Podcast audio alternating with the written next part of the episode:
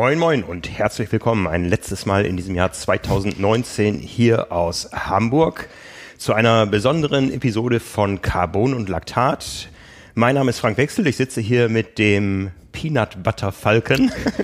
Jetzt muss er lachen. So, so, ist mein neuer Spitzname jetzt hier. Mit Simon Müller. Ja, hallo Frank, ein letztes Mal in 2019. Genau, du bist schnell wie ein Falke und isst gerne Peanut Butter und ich habe heute Morgen ein Filmplakat gesehen, da gibt es einen Film, der jetzt irgendwie anläuft unter diesem Titel. Ja, den muss ich mir echt kopieren oder so. Das wäre ein, wär ein schöner Triathlon-Kampfname für mich. Sehr, ja. sehr, sehr passend.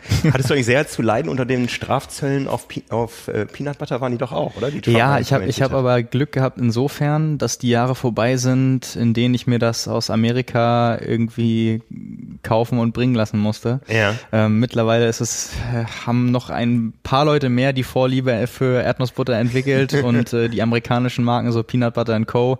gibt's mittlerweile auch in Deutschland oder mindestens in deutschen Online-Shops zu kaufen. Aber ich habe äh, das tatsächlich jahrelang so gemacht oder machen müssen, dass dann immer in den Mengen, in denen man noch keinen Zoll extra raufzahlen musste, aber ich musste teilweise dann trotzdem zum Zoll und das abholen. Das war dann die ganze, waren glaube ich immer 22 Euro oder so. Das hat dann für vier äh, Dosen gereicht und die habe ich mir dann tatsächlich äh, ja importiert. Also ja, aber es ist schon schon drei, vier, fünf Jahre her. Und du bist auch mit deinem Reisegepäck nach Hawaii durch den Zoll gekommen. Ja, das, äh, das auch. Und als ich in, in New York war, 2014, äh, damals äh, zu dritt da gewesen mit drei Koffern und dann äh, auf dem Rückflug überall noch hier eine Dose Erdnussbutter und da eine in den Socken mitgenommen und so, dass es nicht auffällt. Äh, ja, aber genau, Erd zu Erdnussbutter habe ich eine besondere Verbindung. Ja. ja, du hast ja schon mit Nils Fließhardt, mit unserem Chefredakteur, eine Episode aufgenommen mit dem großen Jahresrückblick aus sportlicher Sicht auf die großen Momente des Jahres, die den Triathlon-Sport bewegt haben, die wichtigen Rennen, die wichtigen Namen. Wir haben uns überlegt, wir blicken nochmal zurück auf unsere ganz persönlichen Highlights des Jahres. Zehn Dinge, die dir, die mir aus diesem Jahr in Erinnerung geblieben sind. Ich weiß aber nicht, welche zehn Dinge du dir ausgesucht hast. Du weißt es von mir nicht. Richtig, ja. Ähm, von daher überraschen wir uns gegenseitig nochmal zum Jahresabschluss hier und äh, ja, reden über das, was, was für uns aus dem Jahr 2019 in Erinnerung geblieben äh, ist. Das sind bei mir kleine und große Geschichten. Ich bin sehr gespannt. Ja, ich auch. Also an der Stelle müssen wir sagen, trotzdem es sei denn, du hast dich jetzt noch umentschieden, sportlich auf jeden Fall, alles mit irgendwie Triathlon-Bezug, entweder ja. unsere eigene Sporterfahrung oder beruflich in irgendeiner Funktion. So, darauf hatten wir uns, glaube ich, geeinigt. Das genau, war das Einzige, genau. was wir im Vorfeld besprochen hatten. Ja, aber mehr weiß ich nicht von dir und du nicht von mir. Ja, es hat alles was mit Triathlon zu tun. Genau, ja. Der Jüngere fängt an. Der Jüngere fängt an. Hast du es denn ähm, gerankt? Nein, ich habe, äh, ich, das fällt mir tatsächlich schwer. Ich kann das nicht ranken.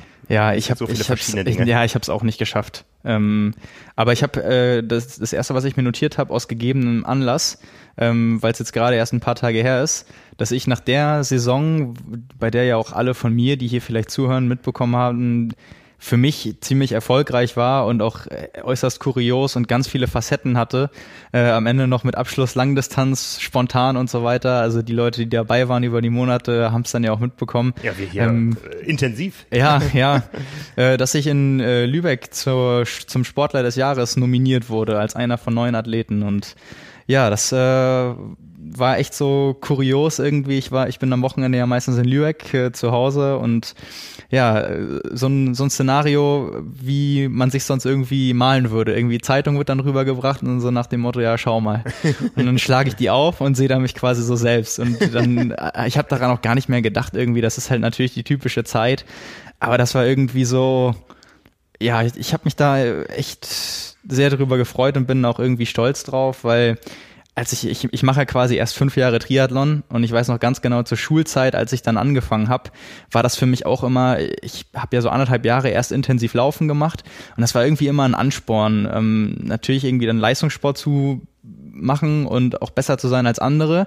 Und dann hatte ich auch welche bei mir in der Klasse damals, eine Freundin von mir, die auch Sportlerin oder Talent des Jahres mal geworden ist, weil sie Handball-Nationalmannschaft auch gespielt hat und so weiter. Und irgendwie äh, habe ich mir damals gedacht, irgendwie, das, das wäre doch cool irgendwie, das willst du auch. Das ist äh, irgendwie, ich habe das für total erstrebenswert gehalten und dachte, vielleicht reicht das irgendwann mal dafür und habe das dann zu Recht auch nie geschafft. Also du kannst halt nicht in ein, zwei Jahren so gut werden aus dem Nichts, dass äh, du da irgendwie was äh, ganz Großes auf die Beine stellen kannst und umso mehr äh, hat mich das überrascht, weil wie gesagt, das hatte ich gar nicht mehr auf dem Schirm, dass ich jetzt nach der äh, Saison da vorgeschlagen wurde und ich weiß auch ganz genau, äh, dass mir so ein Jahr nicht mehr passieren wird. Und ich bin froh, dass ich mir dessen bewusst bin und dass ich das in der Form dann auch genießen kann, weil es waren so viele Momente, in denen ich mich selbst überrascht habe und so viele Sachen, die spontan passiert sind. Und ähm, das äh, ja, war einfach so ein schöner ja, Jahresabschluss ähm, und irgendwie auch für mich persönlich eine, eine schöne Anerkennung. Und an der Stelle, um einmal Werbung zu machen, wer für mich abstimmen möchte, äh, da, der kann das gerne machen. Da würde ich mich natürlich drüber freuen. Und äh, ja, das äh, war für mich sehr überraschend und schön. Wir drücken alle die Daumen auch dafür und natürlich dann im Oktober nächsten Jahres. Ja, also wir fiebern weiter mit dir drauf hin. Ich arbeite ja noch darauf hin, dass äh, wir da auch gemeinsam an den Start gehen. Ja, das wäre das wäre eine schöne Sache. ja, ähm, gut, so steigst du ein. Äh, ich steige mal am anderen Kapitel des äh, sportlichen Erlebens ein. Sakalobra. Ja. ich war im April im Trainingslager auf Mallorca und bin an einem Tag angereist mit viel Stress, viel Kaffee. Also ich habe was getrunken, aber nur Kaffee und bin am nächsten Tag, habe ich gedacht, hm, das Wetter soll hier mal schlecht werden auf Mallorca. Fährst du mal am ersten Tag schon nach Sacalobra runter. Mit der Erkenntnis, runter kommen sie alle. Ja. ähm, ja, ich habe äh, ich glaube, eineinhalb Stunden für die Strecke hochgebraucht, die ein versierter Radfahrer auch in 30 Minuten, weiß nicht, du bist sie auch gefahren dieses Jahr. Mm, 33 Minuten. 33 Minuten fahren kann. Ich habe eineinhalb Stunden gebraucht, bin ein paar Mal vom Rad, äh, ab, musste ich absteigen und habe echt komplett an mir gezweifelt, dass ähm, ich überhaupt noch Triathlon machen kann.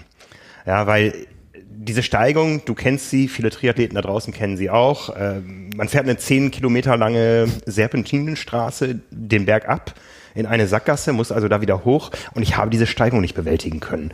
Und die Steigung ist, was hat die? Sieben, acht Prozent im Schnitt oder sowas. Also nichts, was jetzt ein nie so nie so richtig steil, dafür relativ gleichmäßig, ja.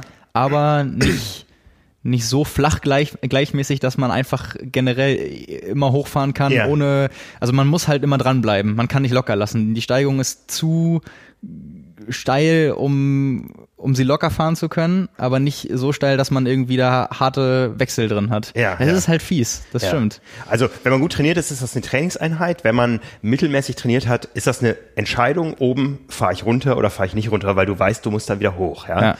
Und mir ging es gut, als ich oben war. Und mir ging es auch gut, als ich unten war. Ich habe noch wieder einen Kaffee getrunken und ein Eis gegessen. Ja. Und habe gedacht, jetzt bin ich energetisch äh, gut versorgt. Und ich bin da nicht hochgekommen. Ja. Ich musste mehrfach vom Sattel. Und nicht nur das, es hat nicht nur die Kraft gereicht, mir ist schwarz vor Augen geworden. Ich habe echt das Gefühl gehabt, gleich ist es vorbei, gleich wirst du bewusstlos.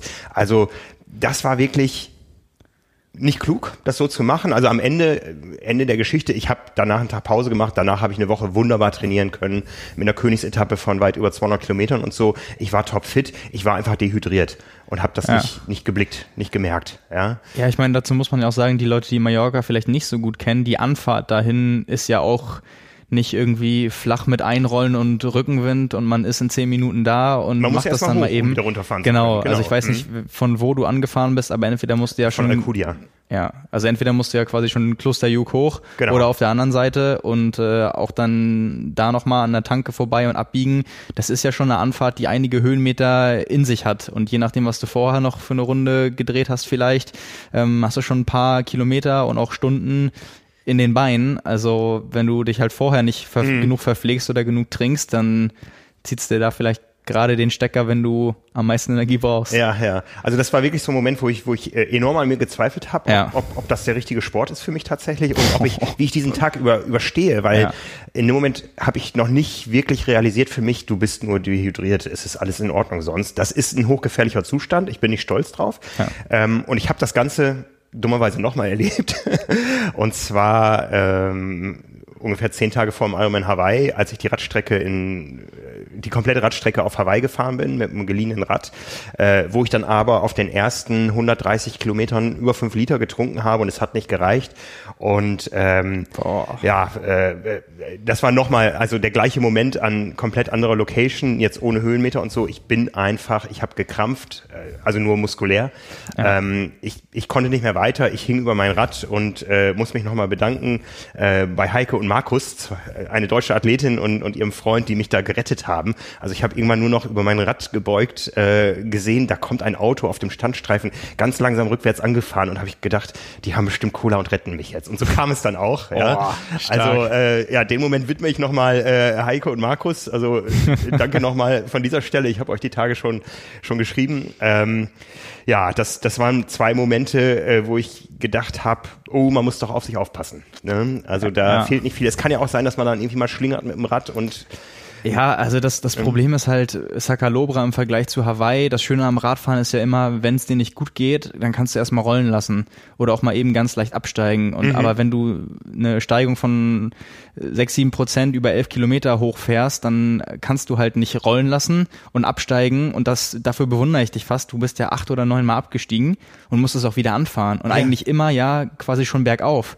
Also das Risiko, sich da irgendwann gerade in dem Zustand mal abzupacken, ist ja wirklich ziemlich hoch. Also das würde ich, glaube ich, nicht schaffen, gerade wenn es mir so schlecht geht, dann berghoch und, und bergan dann aufzusteigen, so oft. Äh, das war nicht einfach. Ja, das, das stelle ich mir auch nicht einfach vor. Also das ist ja dann nochmal ähm, viel, viel schwieriger im Vergleich jetzt zu Hawaii, wo du vielleicht einfach mal dann lässt du mal einen Tritt aus oder hältst mal an oder ja. so, aber ja. ja, es ist schon übel. Ja. Ja, wie gesagt, das war einer meiner Triathlon-Momente 2019. Du bist wieder dran. Ich bin wieder dran. Ähm, ich ich glaube, ich plane mal spontan um und äh, erzähle meine Sakalobra-Geschichte. Die hat mich nämlich auch durchs Jahr begleitet. Ja. Ähm, ich war ja zweimal auf Mallorca, zweimal für eine Woche, musste, wollte eigentlich zwei Wochen fahren. Warum ich dann nochmal weg musste, das hatte dann berufliche Gründe, zu denen ich später noch komme. ähm, und äh, beim, beim zweiten Trainingslager sind wir dann aus Sakalobra gefahren und ich war mit äh, Johann Ackermann da und Philipp Herber, den vielleicht einige, einige jetzt auch kennen. Ähm, Philipp hat ja bei uns geblockt, war im Swift-Team dieses Jahr, Johann als Profi und ähm, wir hatten alle unterschiedliche Programme da hoch und ich wollte eigentlich nur irgendwie so ein bisschen nicht GR1, aber so GR2 hochfahren, keine, kein Test oder sonst irgendwas. Äh, Johann sollte dann KA fahren, also Kraftausdauer, was bei ihm dann irgendwie bedeutet, 350 Watt zu treten. ähm, und Philipp ist dann so einer, okay, wenn Johann dann vorfährt, dann ist ganz egal, was für einen Plan er hat, dann äh, fährt er da erstmal mit, kostet es, was es wolle. Und irgendwie ist es dann so über mich gekommen. Äh, ich hatte auf einmal so einen Ehrgeiz, als wir losgefahren sind, dass ich dachte, ey, nee, du willst jetzt nicht, dass die hochfahren und oben dann echt zehn Minuten Minuten auf dich warten müssen. Und dann habe ich mir gesagt, okay, du bleibst jetzt einfach so lang dran, wie es geht und war dann dabei und irgendwie nach zehn Minuten, einer Viertelstunde, hatte ich dann so richtig, ich, ich weiß nicht, viele kennen das vielleicht. Du, manchmal hast du so Momente, da willst du dir einfach wehtun. Da hatte ich so richtig Kampfgeist. Also es war nicht, nicht so, ah, ich muss das noch aushalten, sondern so richtig, ich, ich will mir jetzt so richtig einschenken. Dann habe ich alle Pläne äh, über Bord geworfen und bin Wir dann. brauchen das manchmal, ne? Ja, ist wirklich so. Und hab dann, hab dann auch attackiert und bin dann davon gefahren und so weiter. Und dann hat sich halt so ein richtiges Rennen draus entwickelt. Und dann habe ich mich auch tatsächlich mal abgesetzt und dachte dann so, okay, das kann doch gerade gar nicht passieren. Also die fahren beide deutlich, deutlich besser Rad als ich. Und ähm, ja, das war irgendwie so ein Sahnetag gekoppelt mit einfach unglaublicher Motivation in dem Moment. Und dann habe ich am Ende, haben Philipp und ich Johann tatsächlich abgehängt. Der hatte dann, der hatte auch keinen guten Tag. Das muss er sich äh, von uns beiden bis heute anhören, wenn wir uns nochmal wiedersehen. ähm, und äh, dann sind Philipp und ich dann am Ende, Philipp hat noch aufgeschlossen auf mich. Dann habe ich ganz knapp den Endsprint zum Schild oben Sakalobra gegen ihn verloren. Also zwei, drei Sekunden. Ähm, bin dann aber da, ich glaube, es waren dann 33 Minuten und ein bisschen mit 336 Watt hochgefahren für eine gute halbe Stunde, was für mich dann deutlicher Rekord war. Und äh, neue FTP erkannt. Ja, ge genau. ne? ja, absolut. Und äh, das, das war dann wirklich äh, ja ein Moment, der mich insofern durchs Jahr begleitet hat, dass ich habe ja erzählt, äh, für für Cozumel habe ich mir ganz viele verschiedene Sachen so zurechtgelegt, äh, was mich vielleicht dann in bestimmten Situationen hochziehen kann, woran ich an bestimmten Abschnitten denke. Und fürs Radfahren hatte ich nur so zwei, drei Sachen, weil eine einfach alles irgendwie überspiegelt hat. Und das war dieser Moment, ey, wenn es dir schlecht geht, denk einfach an Mallorca. Weil das war wirklich so, ich habe äh, beim Radfahren hatte ich noch nie ein vergleichbares Erlebnis, weil ich einfach weiß, wie gut die beiden sind, dass die bei so einem 20-Minuten-Test halt beide auch schon mal 380 Watt oder noch mehr gefahren sind, im Fall von Johann. Und dann, dass äh, ich dann einfach wusste, okay, versuch dich daran irgendwie zu erinnern, versuch dich auch an dieses Mindset, was du hattest, zu erinnern, weil da wollte ich dann einfach richtig alles rausholen, was ging. Und äh, ja, das hat mich dann auch da so ein bisschen über die Strecke getragen. Von daher, das hat eigentlich ganz gut gepasst, dass du damit eingestiegen bist. Das habe ich jetzt gar nicht äh, sonst notiert gehabt, aber das ist so meine äh, Sakalova-Geschichte von diesem Jahr. Ähm, ich würde es wahrscheinlich nicht nochmal so sehr drauf anlegen und auch nicht drauf anlegen können, aber ja, bin sehr, sehr froh, dass wir das so erlebt haben. Das war, war schon schön. Ja, so hat jeder sein persönliches Sakalova. ja, nächstes Mal ist umgekehrt. Dann muss ich abreißen lassen und leide, aber du stellst eine neue FDP auf. Ich bin keine Bergziege. Ja, schauen wir mal. Gut, äh, wo mache ich denn mal weiter? Wir führen ja eine ganze Menge Interviews übers Jahr. Und ich erinnere mich an, an ein Interview, da war meine Frage, ähm, wie viel trainierst du denn so am Tag? Und die Antwort, nein, wie viel trainierst du denn so? Und die Antwort war äh, fünf bis sieben Stunden. Und meine Rückfrage dann, ja, pro Woche. Er sagte, nein, pro Tag. Das kennen wir aus Profikreisen, aber in dem Moment habe ich mit einem 60-jährigen Age-Grouper gesprochen. Ja, das war in Nizza mit Hermann Scheiring, unserem äh, Age-Group-Weltmeister 2018 auf Hawaii beim Ironman und 2019 in Nizza bei der 73 WM. Und Hermann, den kenne ich schon, den habe ich kennengelernt als Guide in einem Trainingscamp. Und äh, das ist für mich so, so sinnbildhaft, ähm, dieser Sport. Ich meine, wir reden über ein nahendes Karriereende von Jan Frodeno oder so. Ähm, aber dieser Sport ist ein ganz Lebenssport. Man kann ihn immer auf allen Niveaus betreiben, wenn man denn gesund und fit ist. Ja. Und äh, da ist für mich Hermann, dem ich äh, diesen Punkt widme, ähm, der ist für mich da so ein, so ein Sinnbild. Und äh, der ist auch äh, zu allem Quatsch bereit. Ja, ich hatte ihn zwei Tage vor diesem oder drei Tage vor diesem Interview, was ich mit ihm geführt habe, als er Weltmeister geworden war, hatte ich ihn zufällig auf der Expo in Nizza getroffen und äh, wir haben so drüber gesprochen, was wir so machen und wir hatten unsere Live-Show in Nizza und hatten ja an dieser Strandpromenade immer schlechtes Internet und dann sagte er, bei mir im Zimmer ist gutes Internet und äh, kommt doch zu mir auf den Balkon und das, der Balkon, der lag nun wirklich an prominenter Stelle ja. direkt über der ähm, Expo. Was er noch nicht wusste in dem Moment ist, dass wir ähm, nicht alleine kommen, sondern noch äh, Christian Blumenfeld und Gustav Iden mitbringen. Du hast sie mitgebracht, du warst ja auch als Age-Gruppe am Start da.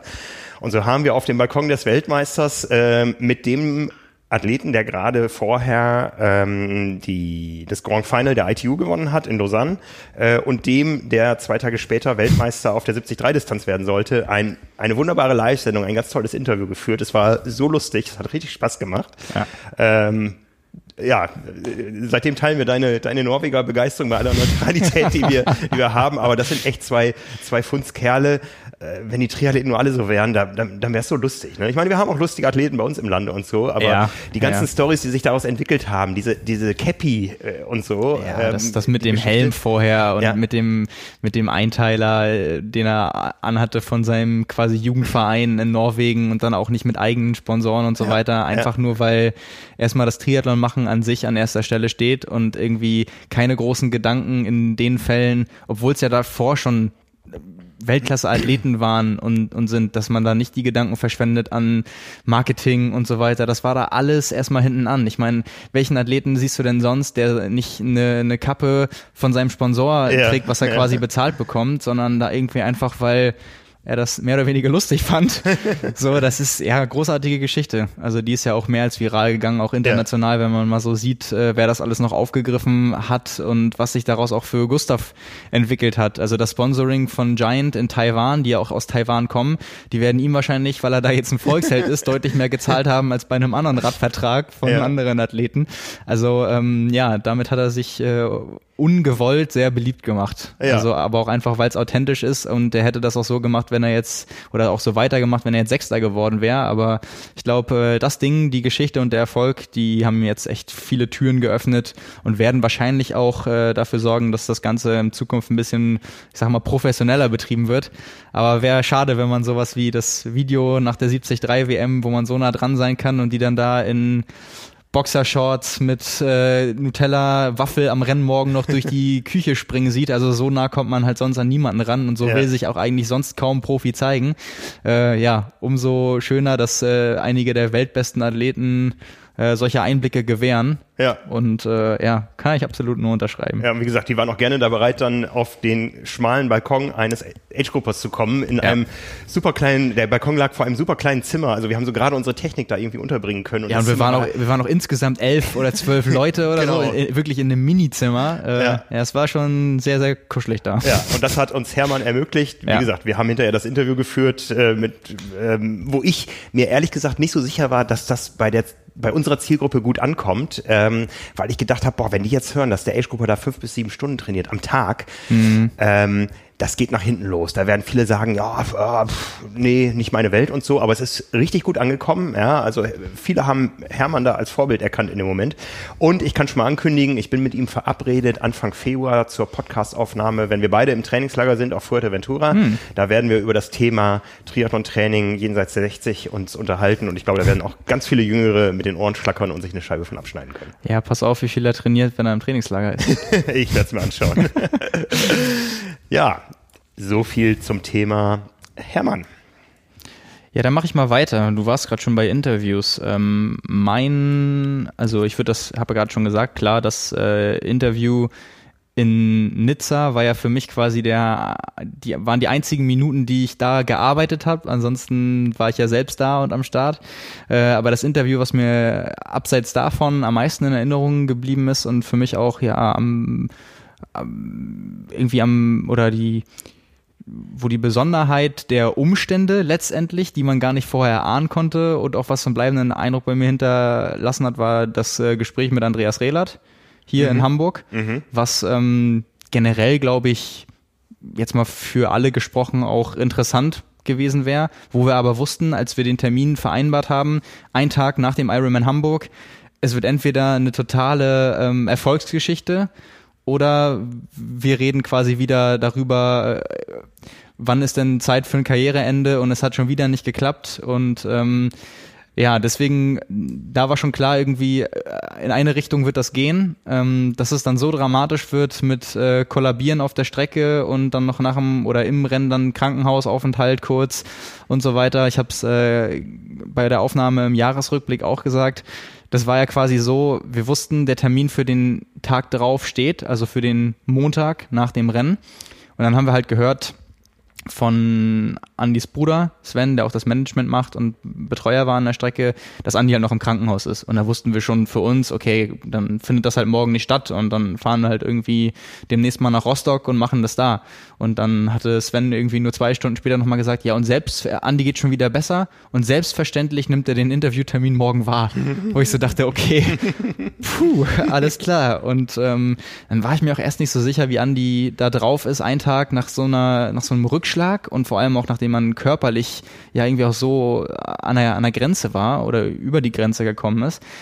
Ja, und was rausgekommen ist, ähm, kann man glaube ich sagen und so wie auch das Feedback äh, war, ist ein ja richtig schönes Gespräch von einem Sportler, der als Mensch in der Szene ein unglaubliches Standing hat mit ganz klaren Aussagen zu den Themen, die um ihn herum immer kontrovers diskutiert werden, mit wie lang weitermachen und Absprung verpasst. Und ja, wir haben über das, äh, über alles offen geredet, was viele mal immer schon von ihm erfahren wollten. Und gerade in dieser Situation, als dann klar war, er schafft es dieses Jahr nicht, weil er im Vorfeld angekündigt hat, es entweder es klappt jetzt in Hamburg oder dieses Jahr Hawaii wird nichts. Ähm, ja, also für mich äh, einmal insofern unglaublich tolles Gespräch, weil Andi einfach abseits von dem, von dem Sportler-Dasein auch ein Mensch ist, der total vermittelt, dass er trotz allem auf dem Boden geblieben ist, dass er irgendwie auch die, die menschlichen Werte, die er hat und leben möchte, repräsentiert. Und was mir am meisten von diesem Gespräch ähm, in Erinnerung geblieben ist, ist eigentlich der Einstieg weil ich ihn gefragt habe, bei den ganzen Erfolgen, die er über die Jahre gesammelt hat, auf verschiedenen Distanzen und zweimal bei Olympia gewesen und so, wie er sich selbst denn ähm, gerne vorstellen würde oder sehen würde, wenn man ihn vorstellt. Und dann hat er gesagt, ach, ähm, äh, all das kann man, also nach dem Motto, all das kann man eigentlich beiseite tun, ähm, wenn man irgendwie es schafft, als, als Mensch bei einigen in Erinnerung zu bleiben und äh, für das äh, irgendwie gewertschätzt zu werden, was man sonst abseits davon getan hat, äh, dann ist es, glaube ich, der größte Lohn, den man kriegen kann. Und ähm, ja, das ist halt nicht nur so dahergesagt. Jeder, der ihn irgendwie mal erlebt hat, der weiß auch, ähm, das meint er so. Und äh, ja, von daher spätestens seitdem, also nicht erst seitdem Andi Rehlert gehörte halt zu mir, als ich mit Triathlon auch angefangen habe, auch gleich zu einem der großen Vorbilder, die ich hatte. Von daher auch für mich umso schöner und besonderer, dass ich mal die Gelegenheit bekomme, mit ihm so ein ausführliches Interview zu mhm. führen in, in, in der Situation auch. Ähm, ja, aber seitdem ist es halt auch so, wir wissen jetzt alle, nächstes Jahr wird dann die letzte Saison von Andreas Rehlert und äh, ja, da wird sich dann zeigen, nach all den Jahren und den Diskussionen und auch dem Interview in diesem Jahr, klappt es nochmal, gibt es nochmal ein Happy End? Oder wird es dann quasi als tragische Geschichte enden? Ja, also das ähm, ist mir noch persönlich auch in Erinnerung geblieben, weil mich das auch im Vorfeld erstmal auch viel irgendwie Vorbereitung gekostet hat, weil das Gespräch recht lang war und der Aufwand, den wir da betrieben haben, aber auch, dass dann die Umstände nach dem Rennen in Hamburg so waren, dass es das Ganze nochmal auf eine andere Ebene irgendwie gehoben hat. Ja, ja. Ja, ja ein tolles Gespräch. Ähm, wenn man mit Menschen, die mit Andreas Rehlert äh, Kontakt hatten, spricht, die sagen eigentlich alle unisono, das ist der feinste Mensch, den es im Triathlon gibt. Ja. Also da wird er nach, nach seinem Karriereende, was ja irgendwann kommen wird, äh, auf jeden Fall große Fußstapfen hinterlassen. Ja, ja. Ähm, aber auch schön zu sehen, man, man kann mit völlig unterschiedlichen Charakteren im Triathlon zu was kommen. Ja, also wen wir alle schon erlebt haben, ja. was das für unterschiedliche Menschen sind. Ja. Ich weiß nicht, ob das beim Fußball auch so ist ja, oder ob die alle gleich sind oder beim Boxen oder so. Beim Triathlon gibt es nicht den typischen Charakter, habe ich so das Gefühl. Ja. Außer, dass sie alle kämpfen. Ja, aber äh, Stimmt, das ist eigentlich gut zusammengefasst. Also wie groß da die, die Spannweite ist. Also echt von, ja. von bis. Das ist schon faszinierend. Da hast du echt recht. Ja. Also sie haben alle ähnliche Tugenden, aber unterschiedliche Charaktere. Ja. Vorher waren wir jetzt bei den beiden Pausenclowns aus dem Norden. jetzt sind wir beim äh, reflektierten Norddeutschen, der am liebsten irgendwie äh, immer an andere irgendwie denkt und äh, den Sport quasi hinten anstellt, aber gleichzeitig, wenn es drauf ankommt, äh, sich auch bis zum Ende quält. Äh, ja, also das ist echt äh, faszinierend und das könnten wir ja noch ewig weiter aufzählen. Und auch gerade du hast ja in den 20 Jahren auch noch ganz andere Leute nah erlebt und die ich bei weitem nur aus irgendwie Erzählungen kenne. Also was da schon äh, gekommen ist und wieder gegangen ist oder auch noch kommen ja. wird oder jetzt gerade dabei ist, äh, ja, ist schon aufregend. Ja, tatsächlich, wir werden 20 Jahre alt. Spomides wird 20 Jahre alt im Oktober ja. 2020. Ja. Ja, wie die Zeit vergeht. Ne? so, jetzt muss ich gucken, wie ich da anschließen kann. Ähm, wo wir bei Typen im Triathlon sind. Ähm, mein nächster Moment, das war, ähm, als wir unsere Hawaii Live-Sendung gemacht haben. Wir haben ja zehn Live-Sendungen gemacht, neun vor dem Rennen, eine danach, haben uns bemüht, ein möglichst tolles Spektrum an interessanten Leuten als Gäste in die Sendung einzuladen. Und einer dieser Gäste war äh, Dave Orlowski. Ja, den kenne ich schon ein paar Jahre. Einer der ersten Ironman-Finisher überhaupt, also der dritte Ironman, der dritte Finisher in der Ironman-Geschichte, der war nämlich Dritter bei der Premiere 1978. Und wir haben ja immer so ein bisschen bei diesen Live-Sendungen ähm, mit der Technik zu äh, hantieren, sage ich mal. Also ich sag mal, die Zeiten, wo wir mit der Technik zu kämpfen haben, die sind hoffentlich äh, überstanden. Also wir haben da immer wieder neue Wege gefunden. Dieses Thema Live fasziniert uns. Ja. Und äh, ich glaube, da haben wir uns auch auf ein äh, sehr schönes Niveau hochgearbeitet ähm, und werden auch weitermachen im nächsten Jahr mit, mit vielen Ideen. Aber ich bin ja selber auch so ein, so ein äh, Technikfreak und bin dann manchmal so, bevor die Sendung losgeht, auch mit Dingen beschäftigt und hatte gar nicht gesehen, was Dave alles so äh, mitgebracht hat. Ich habe nur gesehen, er war da und ich dachte dann in dem Moment, ähm, wo er seine Finisher-Trophäe aus dem Jahr 1978 auspackte, dachte ich, boah, Gänsehaut.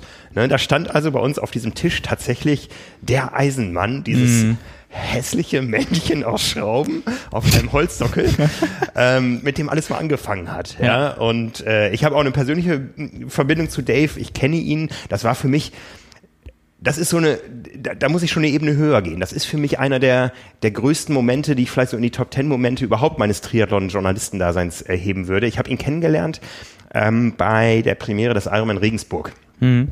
Äh, vor vielen, vielen Jahren. Ich weiß gar nicht, wann das war. Das ist ja nun auch schon alles äh, Geschichte.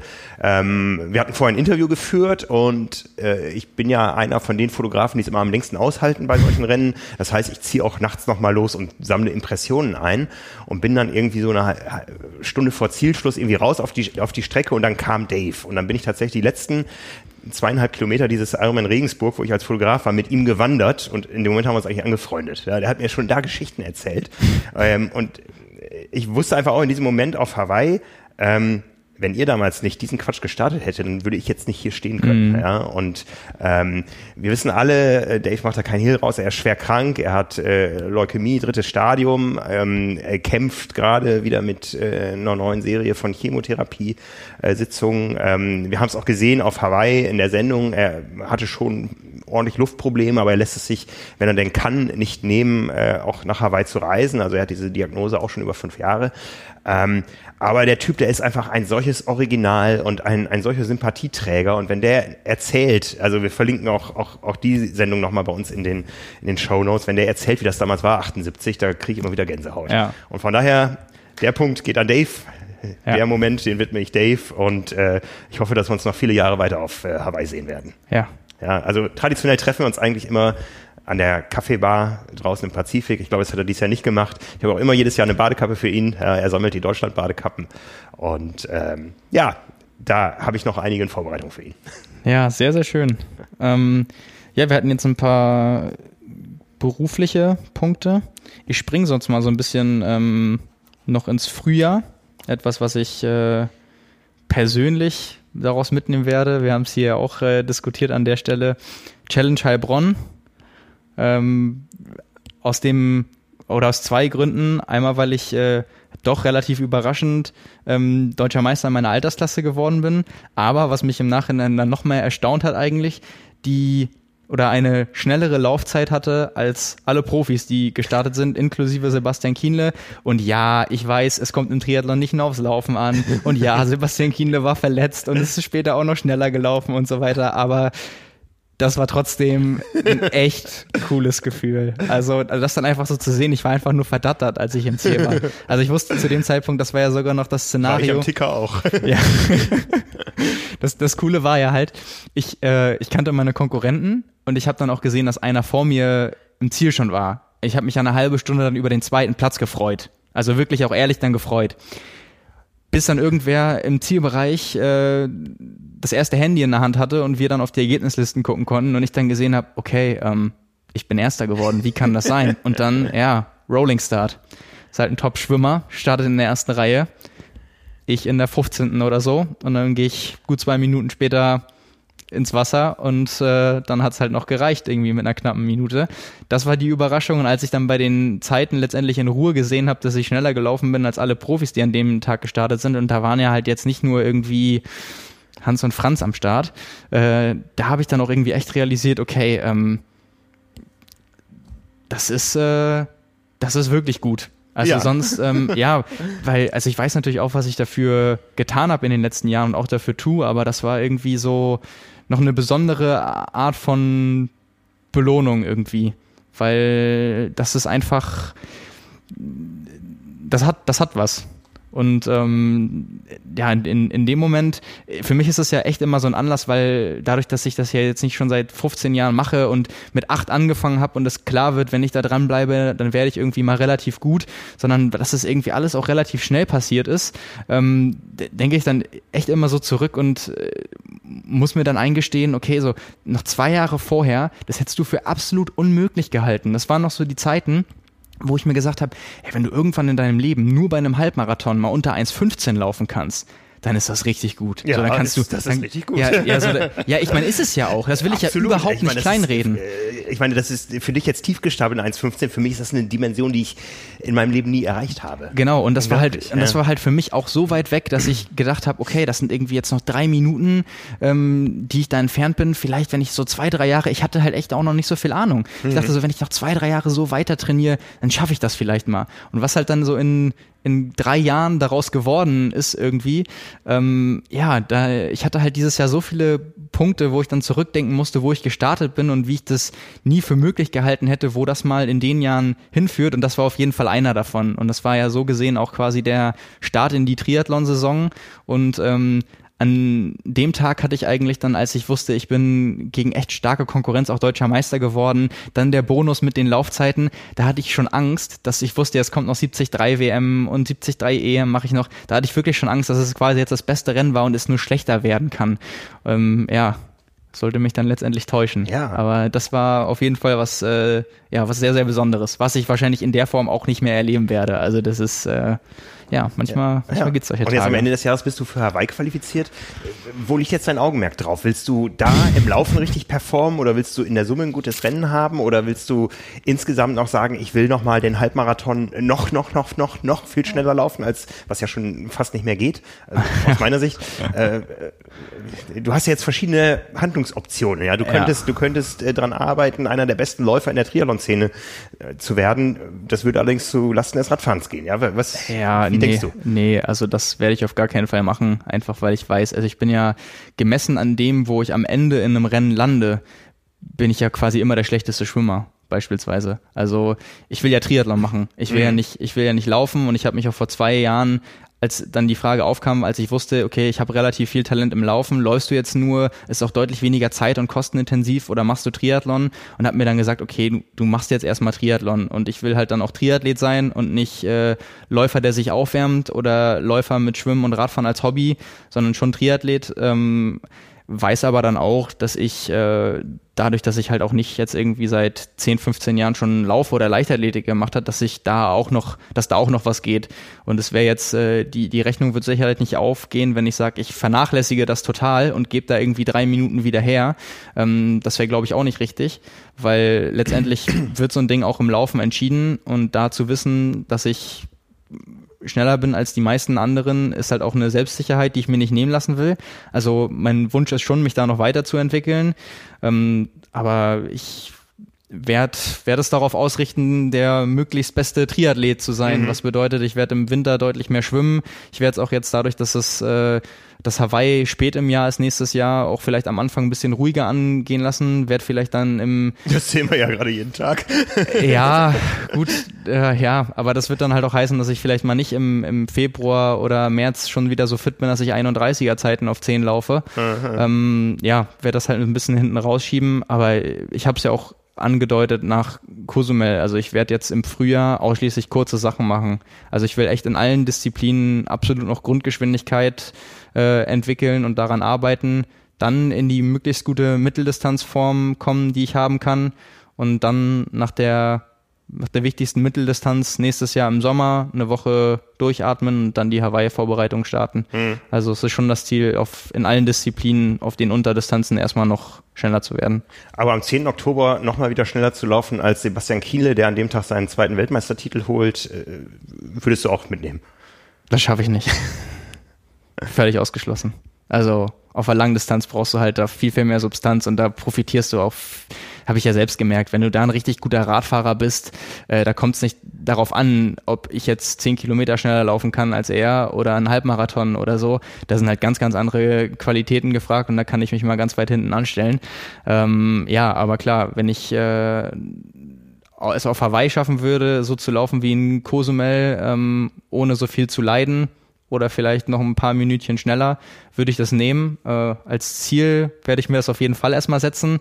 Dass am Renntag alles anders kommen kann, äh, wissen wir alle, aber ja, mit der Orientierung bewege ich mich erstmal durchs Jahr. Ja, ich freue mich an dem Tag dabei sein zu können. Also eigentlich haben wir bei Spomedes ja im Oktober Urlaubssperre. Dein Urlaubsantrag für die ersten beiden Oktoberwochen ist schon genehmigt. Ja, du hast doch auch immer mal gesagt, war das nicht sogar letztes Jahr, dass noch kein Redakteur es geschafft hat, bisher sich zu qualifizieren? Und wenn es mal einer schaffen sollte, dass der dann noch starten darf? Da habe ich dann Gebrauch von gemacht. genau, genau, genau. Ja, stimmt. Ich war da lange bevor ich Redakteur wurde. Da hat für mich damals 1996 alles angefangen, was ich heute so im Triathlon mache. Ja. Und äh, unser äh, ehemaliger Chefredakteur Jens Richter war auch schon auf Hawaii am Start. Äh, okay. Aber auch vor seiner Zeit bei ja. uns. Ja, okay. Ja. Ja. Ja, gut. Also bin ich wieder dran. Ähm, komme ich auch mit was Sportlichem. Mein größter sportlicher Tag in diesem Jahr war sicher rot. Ja, ich habe die Challenge Rot gemacht. Ich glaube, so ziemlich als erster, der das Rennen komplett von innen dokumentiert hat mit einem fast einstündigen Film auf äh, YouTube, den wir auch nochmal verlinken. Und mein Moment oder einer der Momente des Jahres war, waren eigentlich zwei Momente, wo ich zweimal innerhalb von einer Minute disqualifiziert wurde. Und äh, Eingangs- und Ausgangs der des Wechselzeltes, des ersten Wechselzeltes, eine rote Karte vor der Nase hatte. Ja, ja. die Bilder haben viele gesehen. Die Bilder haben viele gesehen, ja. Also äh, wie gesagt, selbst selbst äh, selbst auf Hawaii bin ich von englischsprachigen Athleten angesprochen worden auf diese Szene mit dem Kampfrichter. Ne? Ja. Und ähm, die, die Kampfrichter hatten ja absolut recht, ja. Ähm, eine Kamera am Athleten im Rennen gehört sich nicht. Das Ganze war vorher genehmigt von oben, aber nicht bis unten durchkommuniziert. Ja, und ich habe lange überlegt und wir haben es auch intern diskutiert hier: Gehört die Szene in den Film oder nicht? Und ich habe sie reingenommen, ähm, weil ich glaube, dass der Kampfrichter eine richtig gute Arbeit gemacht hat. Ne? Und daher widme ich diesen Moment den Kampfrichtern. Das war ja in dem Rennen nicht nur der eine, sondern auch der andere, der nur seinen Job gemacht hat, ja. mich nochmal disqualifiziert hat, wo ich dann ja. gesagt habe, danke, ich habe schon eine rote Karte. ne? ähm, ich fand das aus, aus dem Grunde gut, die haben jetzt nicht von oben herab gesagt, hier, ne, raus und so, die haben äh, mit sich reden lassen. Das waren Menschen, die wollten ihren Job gut machen, die haben Regelwerk, die ja. haben äh, von der Ausnahmegenehmigung nichts gewusst und die haben wirklich einen guten Job gemacht. Ja, und das machen, glaube ich, ganz, ganz viele Kampfrichter, die sich ähm, für eine kleine Aufwandsentschädigung da Wochenende für Wochenende einsetzen. Ich habe äh, vor zwei Wochen ja hier als Gast im Podcast gehabt Jan-Philipp Kraftschick, mhm. äh, der im DTU-Präsidium fürs Kampfrichterwesen zuständig ist, der Deutschland bei den Olympischen Spielen im, ähm, in äh, Tokio im Wettkampfgericht, oder nicht im Gericht, sondern im, im, im, ja. im Kampfgericht ähm, äh, äh, vertritt. Und äh, da machen viele Leute hinter den Kulissen äh, ehrenamtlich einen richtig guten Job, damit wir alle diesen Sport betreiben können. Und wie gesagt, ich habe mich dann entschieden, diese Szene reinzunehmen und ähm, habe gehört, dass die Kampfrichter da auch viel Lob bekommen haben. Ich habe auch Rückmeldungen von Kampfrichtern bekommen, von der Uli Ziel, die bei, bei Ironman äh, Chefkampfrichterin ist. Die hat gesagt, die Kollegen da in Rot, die haben einen richtig guten Job gemacht und wir danken dir so sehr, dass diese Szene drin geblieben ist, weil ähm, sie gezeigt hat, dass die Kampfrichter auch hochprofessionell arbeiten. Das haben sie in dem Moment getan. Für mich war das in dem Moment erstmal natürlich leicht schockierend. Ja, ähm, ja. Es war niemand in der Nähe, der da irgendwie für Aufklärung äh, sorgen konnte, aber es ist ja auch so zum Glück, dass bei dieser Art von Vergehen man seinen Wettkampf erstmal weitermachen kann und dann über manche Dinge auch erst im Anschluss entschieden äh, wird. Ich habe da jetzt ja niemanden gefährdet oder ähm, übervorteilt. Es war einfach, ich hatte etwas Unerlaubtes, was aber jetzt nicht leistungssteigernd ist. Im Gegenteil, ich bin einarmig geschwommen über gewisse Strecken. ähm, hatte ich dabei und äh, das ist alles korrekt gelaufen. Ich glaube, äh, Felix Weichshöfer ist am Ende kurz zur Weißglut gekommen, als, ich, als er davon erfahren hat, dass ich disqualifiziert wurde, wo er es ja quasi äh, von aus seiner Warte hat äh, durchkommunizieren wollen ja, und ja. Ähm, alles ist gut gegangen. Ich bin wieder in die Wertung gekommen. Ähm, aber ja, an der Stelle eben nochmal Danke an alle Kampfrichter, die uns äh, das hier ermöglichen. Und da gehören natürlich dann auch alle anderen, alle Streckenposten, alle Organisatoren, alle Trainer, alle dazu, die irgendwo es möglich machen, dass wir diesen Sport betreiben können. Und daher ist das für mich einer der Momente meines Triathlon-Jahres. Die schönste rote Karte, die du je bekommen hast.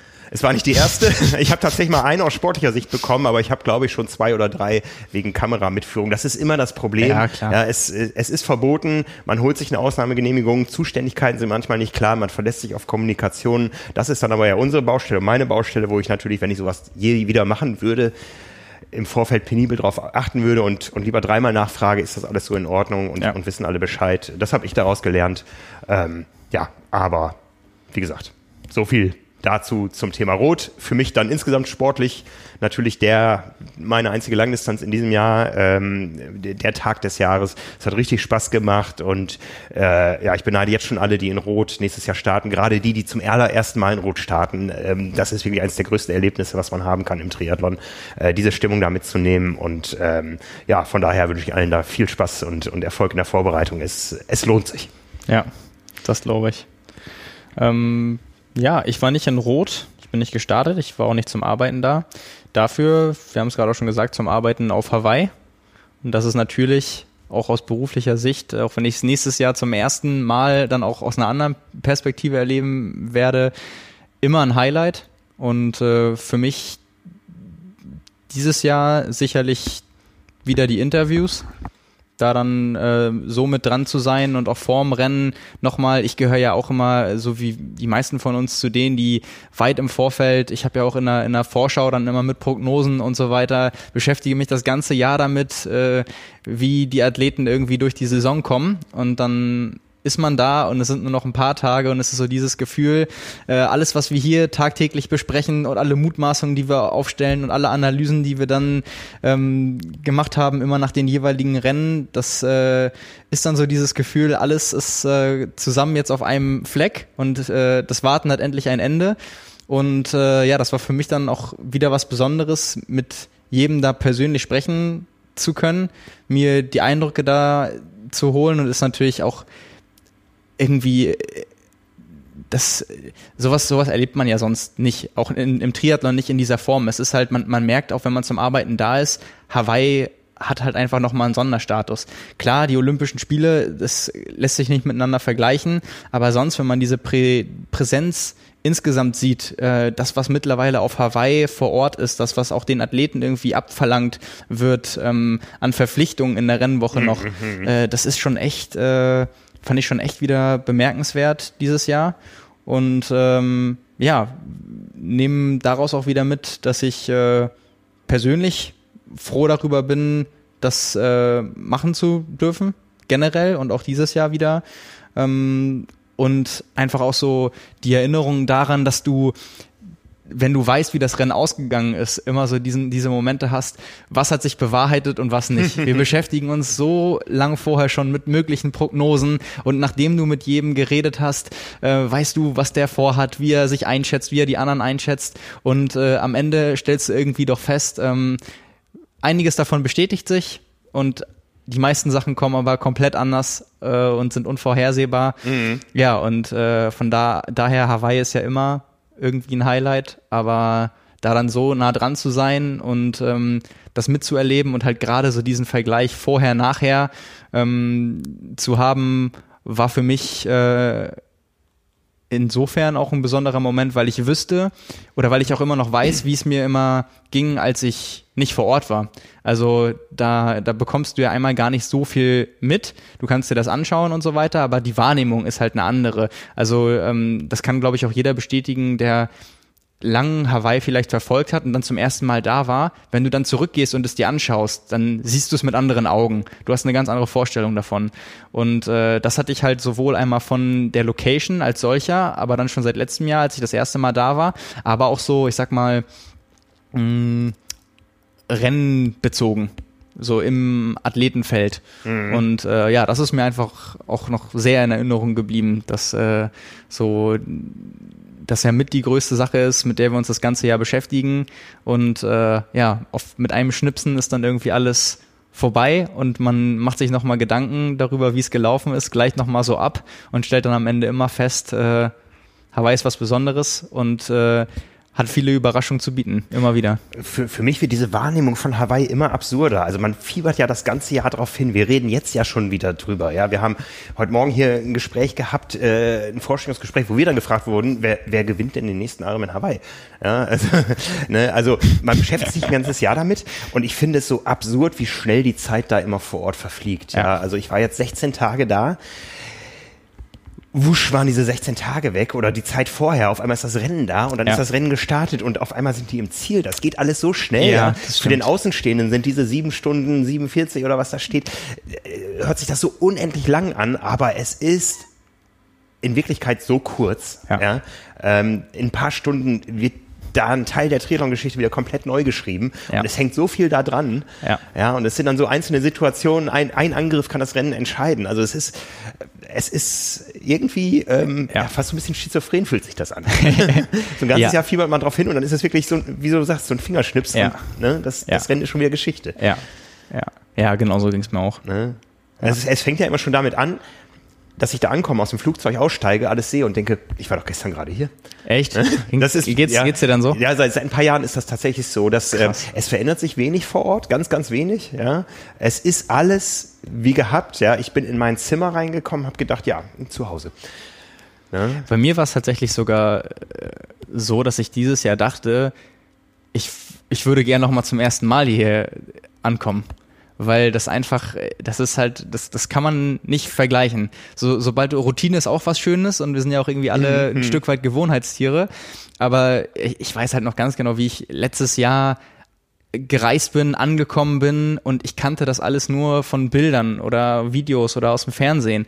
Und du, du saugst das halt anders auf, wenn du zum ersten Mal da bist. Und das gilt ja für Hawaii, aber auch für Urlaubsdestination, für alles Große und Besondere, wo du weißt, das erlebst du vielleicht nur einmal, vielleicht nur wenige Male. Wenn die, du dir dessen im Vorfeld bewusst äh, bist, dann gehst du ja an solche Sachen meistens schon anders ran. Und ähm, von daher fand ich das dieses Jahr fast schon so ein bisschen schade, dass ich weiß, wie das aussieht, was auf mich zukommt, wie so die Abläufe sind. Ähm, ja, aber besonders ist es trotzdem immer wieder.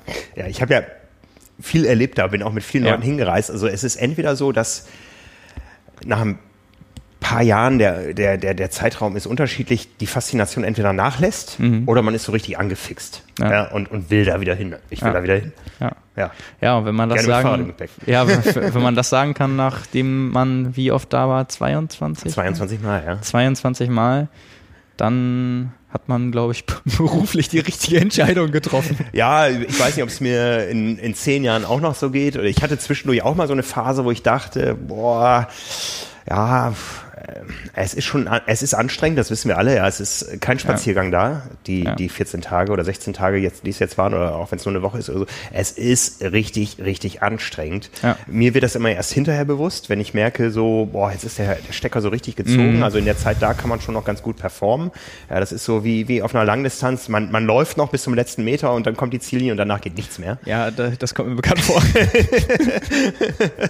ne, so ist das mit der Hawaii-Zeit auch. Ähm, äh, aber ähm, noch macht mir das richtig, richtig Spaß. Und wie gesagt, äh, auch wieder mehr Spaß, äh, je, je länger wir da sind. Gerade so dieses Thema Live-Show und so, das ist schon, schon irgendwo äh, toll, das machen zu dürfen. Ja? Also da, ja. da, da muss man auch dankbar sein, wie du sagtest. Ja. Ne? Es ist einfach ja auch keine Selbstverständlichkeit. Richtig. Wir haben uns da viel erarbeitet. Wir haben uns auch Möglichkeiten erarbeitet. Wir sind natürlich selber, haben wir uns weiterentwickelt, aber wir haben uns auch Möglichkeiten erarbeitet. Ähm, und da komme ich gleich zu meinem nächsten Punkt. Ja? Ähm, einer der, der Momente, die mir Erinnerung, in Erinnerung bleiben, war die ich nenne es mal Audienz, äh, bei Andrew Messick. Ja, am Tag vor dem Rennen war es, glaube ich, äh, wo drei Journalisten ähm, eine Stunde Zeit hatten, sich mit ihm hinter verschlossenen Türen mal auszutauschen. Ähm, es war noch dabei jemand von äh, vom Triathlete äh, Magazine USA, die Chefredakteurin und ein Kollege von Slow Twitch.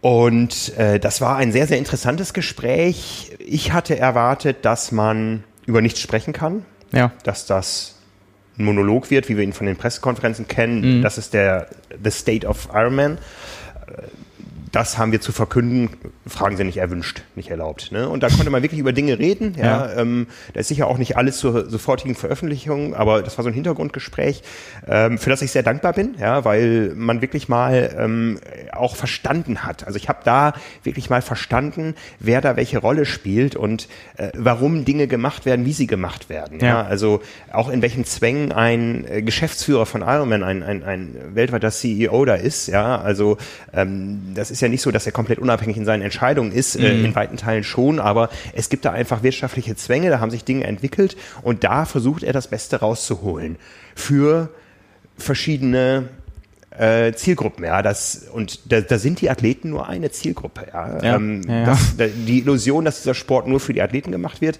da haben wir uns vor Jahren schon von verabschiedet, mhm. aber man versucht da wirklich was insgesamt Gutes zu erreichen, um ganz viele verschiedene Interessenten zu befriedigen.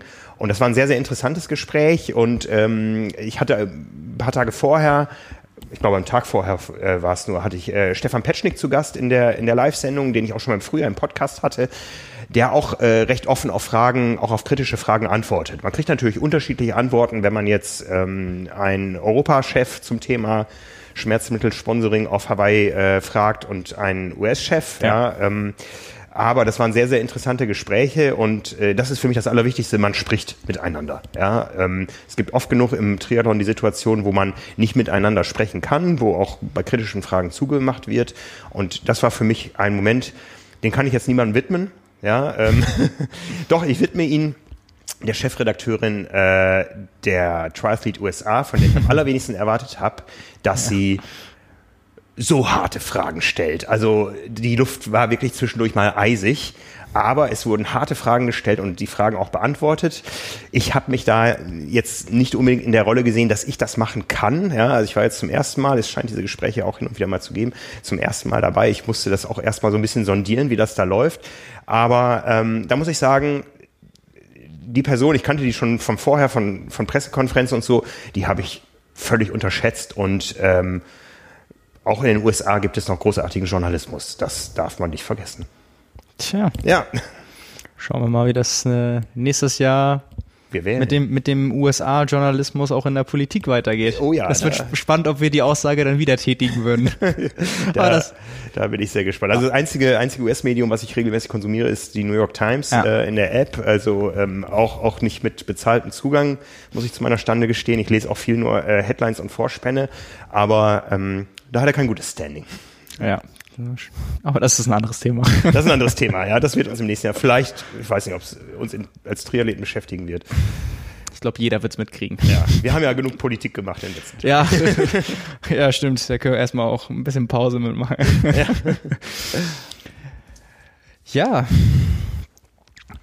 Womit mache ich dann immer weiter am besten? Wo waren wir? Das letzte war Hawaii. Hm. Ja, dann springe ich mal wieder zu was äh, eher persönlichem als beruflichen. Mh, bei mir die 73 WM, weil das für mich wirklich ein großes Ding war. Also das war dein Saisonziel. Es war mein, es war mein Saison-Highlight. Ähm, sportlich sowieso. Ähm, und das halt auch schon ganz lang. Also das hat ja damit angefangen, äh, einmal, dass ich mir vor Jahren das Ziel gesetzt habe, irgendwann mal da zu starten. Und als ich dann wusste, ähm, 73 WM kommt zurück nach Europa und wird in Nizza sein, wusste ich auch, okay, das Jahr soll es dann werden. Und das hat ja angefangen, letztendlich das, oder äh, fix gemacht habe ich das ja letztes Jahr in Zell am See als das Radfahren ausgefallen ist und ich dann erster Age-Grouper geworden bin, weil es nur ein Swimrun war. Ähm, und von dem Punkt an, also schon. Sagt der, der eben noch sagt, er ist immer der schlechteste Schwimmer. ja. Am, am Maßstab halt, ne, gemessen. Solange es Laufen nicht ausfällt, können wir mit dir, können wir mit dir rechnen. Richtig. Ja. ja, beim Swim and Bike wirst du mich wahrscheinlich nie sehen. Äh, nee, aber dadurch, dass es ein, Jahr Vorlauf hatte, hatte ich lange Zeit, äh, mich darauf vorzubereiten und zu beschäftigen. Und es war einfach ein Projekt, das hat mich durchs ganze Jahr begleitet und es hat mir mit allen Facetten unglaublich viel Spaß gemacht. Und letztendlich muss ich sagen, viel wichtiger für mich im, im Nachhinein als das sportliche Ergebnis oder die Erfahrung oder die, die Erfüllung des sportlichen Traums ähm, den ich irgendwann mal hatte, war eigentlich, dass es gelungen ist, dass ähm, meine Freundin dabei war, meine Mutter dabei war und meine besten Freunde dabei waren. Und ähm, dazu muss ich sagen, meine beiden besten Freunde haben nichts mit Triathlon zu tun. Und dafür bin ich sehr, sehr dankbar aus ganz vielen Gründen. Ähm, aber dass die dann wirklich mitgekommen sind, also das sind dann echt so Leute, die gucken sich da um und dann sind da 3000 Triathleten auf der Stelle und die fragen sich, wo sie da gelandet sind in, de, in den Dimensionen. Und äh, trotzdem war es dann irgendwie so, es hatte so ein bisschen was von Familienurlaub. Und äh, dass das geklappt hat und es nicht nur dieses, okay, 73 WM und ich fahre da alleine hin und bereite mich die Tage vorher nur allein in meinem Hotelzimmer äh, vor irgendwie, das war für mich ganz besonders, weil ich wusste ganz lange im Jahr auch nicht, ob das klappt, ob alle frei haben, ob sich das alle irgendwie leisten können, ob wir da was geeignetes mit Apartment und so finden. Und äh, ja, bin letztendlich unglaublich dankbar, dass ähm, ja, dass ich das in, in der Form erleben konnte dieses Jahr. Und äh, ja, das wird mir auch ganz lang in Erinnerung bleiben. Also sowohl sportlich die erste 73 WM, auch ähm, wenn ich da, also das Highlight für mich war auch da wieder schnellste Laufzeit von den Age Groupern. Bei einer Weltmeisterschaft. ja, also klar, das will ich gar nicht unter den Teppich kehren, aber wenn ich jetzt bei dem Jahr äh, mir überlege, was bleibt, also auch sportlich, ist es fast schon ein bisschen so, also schade, wenn es noch besser gelaufen wäre, wäre es vielleicht anders gewesen, aber ähm, rückt das eigentlich eher schon fast so in den Hintergrund. Und was so eher bleibt, ist die Erfahrung als großes Ganzes und nicht das Ergebnis. Also denke ich an die Ironman 73 WM 2019, denke ich nicht an eine Platzierung Platzierung und an Zeiten, sondern an äh, Momente, Bilder und Erinnerungen. Und äh, da muss ich in dem Moment auch echt sagen, dass es mir viel mehr wert als eine Platzierung. Was nicht bedeutet, dass ich irgendwann mal äh, wiederkommen werde, um es besser zu machen. Ja, vielleicht kommt die 73 WM ja auch wieder nach Europa, aber ich meine, du bist ja auch viel gereist, also ja. Taupo nächstes Jahr schließt du wahrscheinlich aus ja. nach Hawaii. Ja. Ja, lass ich mir noch ein bisschen Zeit, aber ich will ja. den Sport ja im Idealfall noch ein paar Jährchen machen. Ich habe dich ja nur einmal gesehen in dem Rennen und äh, das, das war sehr seltsam. Bevor ich dich erkannt habe, habe ich gesehen, ähm, da sind ganz viele Age-Grupper jetzt auf der Strecke. Das Profirennen war längst gelaufen. Aber einer, das habe ich von Weitem gesehen, ist deutlich schneller als alle anderen. Und da habe ich gesagt, das muss Simon sein. und danach habe ich dich dann auch persönlich erkannt. Ja, ja. Also ja. das war schon äh, eine eindrucksvolle Vorstellung. Ja, ja ich, äh, ich arbeite dran. Ja, ich meine, wir haben, wir haben letzte Woche sind wir äh, haben wir einen kleinen Firmenlauf gemacht mit äh, fünf Leuten. Ja, und ähm, du bist mit uns losgelaufen. Äh, für uns war es ein G1-Tempo, für dich war es ein Spaziergang wahrscheinlich, weil du dann irgendwann gesagt hast, ich mache jetzt mal mein Tempo.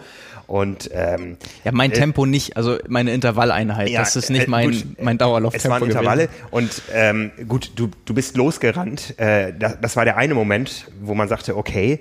Und dann ähm, warst du aber irgendwie auf einmal weg. ja, also dieses Losrennen, dieser, dieser direkte Geschwindigkeitsunterschied, den fand ich nicht so phänomenal, wie, wie die Kürze der Zeit, bis du nicht mehr sichtbar warst für uns, obwohl es geradeaus ging. also ja. das, das war echt äh, beeindruckend. Ja, also äh, wir sind gelaufen 530er Tempo, du bist dann wahrscheinlich ein 330er oder sowas gelaufen irgendwie. Ja, ich, ich bin so Tempowechsel gelaufen, immer mit 100 Meter, 100 ja. zügig, 100 und, moderat und und so es war 3, in der Abenddämmerung, also es so. hat dann echt echt nicht lange gedauert, bis wir dich nicht mehr gesehen haben. Ja. Ne? Du bist uns dann irgendwann entgegengekommen. Auch das werde ich äh, nicht vergessen. Ja, also, ja. Ja, dann sind wir noch zusammen ausgelaufen. Das war genau, wunderbar. Genau. ja. Wenn ich dir jetzt noch erzähle, dass ich so unfit bin wie schon lange nicht mehr, dann wird es wahrscheinlich absurd, aber leider ist es tatsächlich so. Ja. Ja. Ja. Momente des Jahres. Bin ich wieder dran? Ja, du bist wieder dran. Ja, ich bin wieder in Rot. Ähm, eine Stunde vorm Start äh, kriege ich eine Textnachricht ähm, mit dem Wortlaut, jetzt muss ich gerade überlegen, der Wortlaut war äh, frei nach Frodo, hau rein. Äh, jetzt wäre ich noch, noch heute emotional, die kam von Michael Rauschendorfer. Äh, dem hatte ich vorher geschrieben, äh, Michael wollte gerne kommen nach Rot. Ähm, wir wussten alle, es geht ihm nicht gut. Und ich hatte ihm äh, noch geschrieben, äh, kommst du? Und er schrieb, nee, ich schaffe es nicht. Ne? Also ich ähm, habe Probleme mit dem Gleichgewicht und so weiter. Ähm, er wollte gerne einfach nochmal nach Rot kommen, ja. äh, nicht zum Arbeiten, sondern einfach dabei sein. Und äh, an dem Morgen hatte ich ihm dann geschrieben, Michael, wir, wir racen hier heute alle für dich. Ne? Und dann schrieb er frei nach Frodo, äh, hau rein. Ja, die letzte Nachricht, die ich von ihm bekommen habe, zehn Tage später ist er gestorben oder elf Tage später. Ähm, unser Fotografenkollege, äh, der uns dieses Jahr verlassen hat, er hat uns im Frühjahr angeschrieben, dass er noch nicht weiß, wie er das Jahr planen kann. Ähm, es geht ihm nicht gut. Äh, wir wussten, was er hat. Ähm, ich nehme an, er wusste auch, wie es insgesamt um ihn steht, ähm, dass das äh, keine einfache Krankheit ist. Und äh, ja, er ist dann mitten in der Saison von uns gegangen. Wir haben vorher immer schon, weil keiner so, so richtig wusste, wie, wie jetzt genau sein Status ist äh, und dann auch so um Rot, da trifft man natürlich andere Fotografenkollegen und ach schade, Michael ist nicht da und jeder hatte noch so ein bisschen Kontakt und bei allen ist dann der Kontakt irgendwie äh, zum ähnlichen Zeitpunkt abgerissen und ähm, bis er dann in der letzten Woche seines, seines äh, Daseins äh, nicht mehr geschrieben hatte und uns dann erst viel später die Nachricht dann über, über eine Traueranzeige erreicht hat, dass er eben verstorben ist. Ja, ähm, also diese Nachricht, die, das hat uns ja auch noch bewegt bis auf Hawaii. Auf Hawaii gab es im Pressezentrum dann äh, eine Ecke, wo seine Bilder ausgestellt waren, wo noch ein großes Foto stand, was ja alle unterschrieben haben, was momentan noch, noch hier steht, was jetzt seinem Vater zugeschickt wird. Ähm, ja, das ist so ein trauriger Moment des Jahres. Ne? Nicht, der, nicht der einzige traurige. Wir haben vorher schon einen, äh, den wir so als Triathlon-Medium, als Freund bezeichnen würden, äh, verloren, Stefan Keul der eigentlich immer dabei war, wenn es um großen Sport ging, der äh, für Canyon die Fahrräder nicht nur äh, der Top-Profis zusammengeschraubt hat, sondern auch mitgebracht hat. Mhm. Also der hat immer gesagt, Jan Frodeno kriegt das Rad nicht in die, in die Hand, bevor er aufsteigt. der macht mir da zu viel Quatsch mit. Ja, also, und der war immer dabei und äh, war auch so einer, ja, äh, wo es noch nicht, nicht richtig vorstellbar ist, dass die nicht mehr da sind. Ja, also so geht's mir bei beiden noch. Ähm, ähm, ja, und von daher fällt es nicht schwer, diesen Moment zu widmen. Der gehört denen, die nicht mehr bei uns sind. Es gibt sicher noch viele andere. Äh, Dieter Waller fällt mir noch ein, ähm, so der, der Triathlon-Vater aus Weiblingen, ähm, den ich das letzte Mal gesehen habe im Jahr davor an einem Wendepunkt des Allgäu-Triathlons, wo er als Helfer war. Der war also auch in dieser ganzen Hannes Hawaii Tour äh, Geschichte als, als Guide immer dabei. Und ich erinnere mich noch, wie er auch mit schon im betagteren Alter auf äh, äh, vor seiner Vivienda auf Fuerteventura saß und sich die Beine rasiert hat äh, ganz fein säuberlich und so. Also auch so ein, so ein Triathlon, Triathlon-Urgestein, mhm. der immer dabei war. Triathlon mit ganzen äh, Herzen irgendwie. Äh, Alban Vetter äh, ist so der Gegenpol, was, was Dieter in, in Weibling war, ist Alban in, in Riederau gewesen vor den Toren Münchens, hat da ganz viele äh, Triathleten auch entdeckt irgendwie. Ähm, die ganze Funk-Family und so, die, die sind alle im Umkreis. Äh, Tri äh, Uli Nieper ist so ein Triathlon-Urgestein, der da eng mit verbunden war, der mir die Nachricht irgendwann geschickt hatte. Also das hat man jedes Jahr, dass auf einmal Menschen nicht mehr dabei sind. Ähm, äh, sicher so mitten aus dem Leben gerissen äh, war Stefan Keul, der einen Radunfall hatte, als er seiner Passion nachgegangen ist und mit anderen Radfahrern Radfahren war. Ja, ja und äh, Michael Rauschendorfer, da war es irgendwann absehbar. Ähm, nichtsdestotrotz äh, schockierend, weil er einfach auch in unserem Beruf einer der größten war. Äh, der größte Fotograf, der da sicher viel geprägt hat in den letzten Jahren. Und von daher ist das ja, ein ganz trauriger Moment, diese letzte Nachricht von ihm, von der ich in dem Moment noch nicht wusste, dass es die letzte Nachricht ist, aber irgendwie war er in dem Rennen dadurch dabei, auch wenn er nicht vor Ort war. Und ja, auch das gehört zum Jahr 2019. Ja. Kein äh, einfacher Übergang jetzt. Nee. Ähm, ich mache mal weiter was äh, mit, mit etwas, was man vielleicht sowohl als oder definitiv beruflich als auch äh, persönlich einordnen kann, nämlich mit unserem Podcast oder was heißt unserem Podcast? Also unser in Bezug auf wir als äh, Medium, aber auch natürlich in erster Linie von uns beiden. Wir haben ja, glaube ich, die meisten äh, Episoden dieses Jahr gemacht und äh, ich muss ganz ehrlich sagen, dass äh, mich das tierisch freut, ähm, einmal aus der beruflichen Sicht, wie das ankommt, was wir machen und dann aus der persönlichen Sicht, wie oft, wir haben es ja auch gesagt, wie oft man darauf angesprochen wird, ähm, wie oft dann äh, wegen irgendwas auch mal nachgefragt wird oder einfach nur mal hier irgendwie ein Lob oder auch mal eine Anmerkung oder auch mal eine Kritik, ähm, einfach wie viel darauf reagiert wird und ja, was für, ein, was für ein Ausmaß das angenommen hat. Also das hätte ich mir vorher nicht ausmalen können, als, als wir mal die Idee hatten, äh, mit Podcast generell zu starten, mit diesem Format zu starten. Ähm, ja, also die ganze, das ganze drumrum, was sich entwickelt hat, auch irgendwie die Community, dass äh, ich zahlreiche Erlebnisse hatte mit Leuten, die dann gesagt haben, ja, du bist doch Simon, oder? Ja, ich habe dich an der Stimme erkannt. ja. Also dass je, je, jemals mal jemand das äh, zu mir sagen würde. Ich glaube, ich habe es an anderer Stelle auch schon mal erwähnt. In der Oberstufe hat meine Lehrerin zu mir gesagt: Ja, was wollen Sie denn später werden? Wollen Sie nicht Hörbücher einsprechen? Ich mag Ihre Stimme so gern. habe ich gesagt: Aha, ich habe eigentlich anderes, was anderes vor. Und er kann jetzt mittlerweile ja irgendwie sagen: Hier, ich, ich kann ja mal einen Link rumschicken und sagen, wenn Sie Sport interessiert sind, dann habe ich hier vielleicht doch noch was für Sie. Ähm, aber nee, das äh, ja freut mich schon schon sehr, dass wir das geschafft haben, irgendwie mit einem neuen Format, was mir persönlich unglaublich viel Spaß macht. Ähm, ja, mit allen Facetten, die es hat, mal was Persönliches, was Analytisches, jetzt zuletzt was sehr Politisches, äh, dass wir da die Flexibilität haben, auch ähm, über das zu sprechen, was gerade anliegt und ähm, ja, alle Freiheiten, die das bietet und vor allem die Tatsache, äh, ja, dass es denjenigen so gut gefällt, für die es gemacht wird, nämlich denen, die gerade zuhören und für euch da draußen. Und äh, ja, an der Stelle möchte ich mich da wirklich bei jedem, der zugehört hat und der seinen Teil dazu beigetragen hat, in welcher Form auch sagst, immer. ein ganzes Fußballstadion von Ge Leuten voll. Genau, ja, jede Woche. Vom, von, vom VfB Lübeck zu Hause bei mir. Ja. Genau, ähm, ja, möchte ich mich bei jedem da wirklich ganz herzlich bedanken. Das hätte ich auch nicht für möglich gehalten und ich bin sehr, sehr froh, dass sich das so entwickelt hat und habe große Lust, da weiterzumachen. Ja, da kann ich, kann ich dir nur voll beipflichten. Also ohne die, die Hörer da draußen wird das Ganze natürlich nicht funktionieren. Ja, wir machen das nicht für uns. ne? ähm, auch ich habe da tolle Momente erlebt. In, wie gesagt, in der S-Bahn bin ich angesprochen worden von ja. jemandem, der mich vom Foto her erkannte und sagte, du bist doch Frank und ihr macht das toll und so weiter. Ne? Und, äh, oder ganz, ganz viele komische Telefonate, wo man mit Menschen telefoniert hat, ganz normal, ja, weil ich muss beruflich halt telefonieren.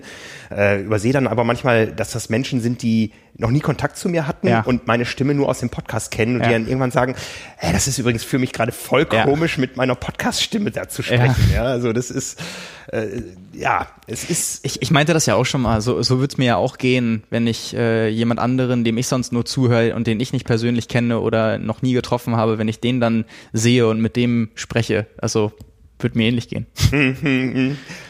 Ja, es ist ähm, wirklich eine ganz neue Erfahrung. Ich glaube, dass, dass wir beiden, aber auch alle anderen, die mit uns podcasten, dadurch natürlich irgendwo persönlich viel greifbarer, manchmal auch angreifbarer werden. Ja. Sicherlich, ja. Ähm, aber es ist einfach ein ganz anderer Draht. Äh, wie heißt diese Radiowerbung für Radiowerbung immer? Ähm, geht ins Ohr, bleibt, Bleibt im im Kopf. Kopf, ja. ne? ja. Und das ist einfach was anderes als mit dem Abstand des Postversands per Printmedium im Ja. Briefkasten irgendwo zu landen. Ja, Das, das ist äh, dann doch deutlich anonymer.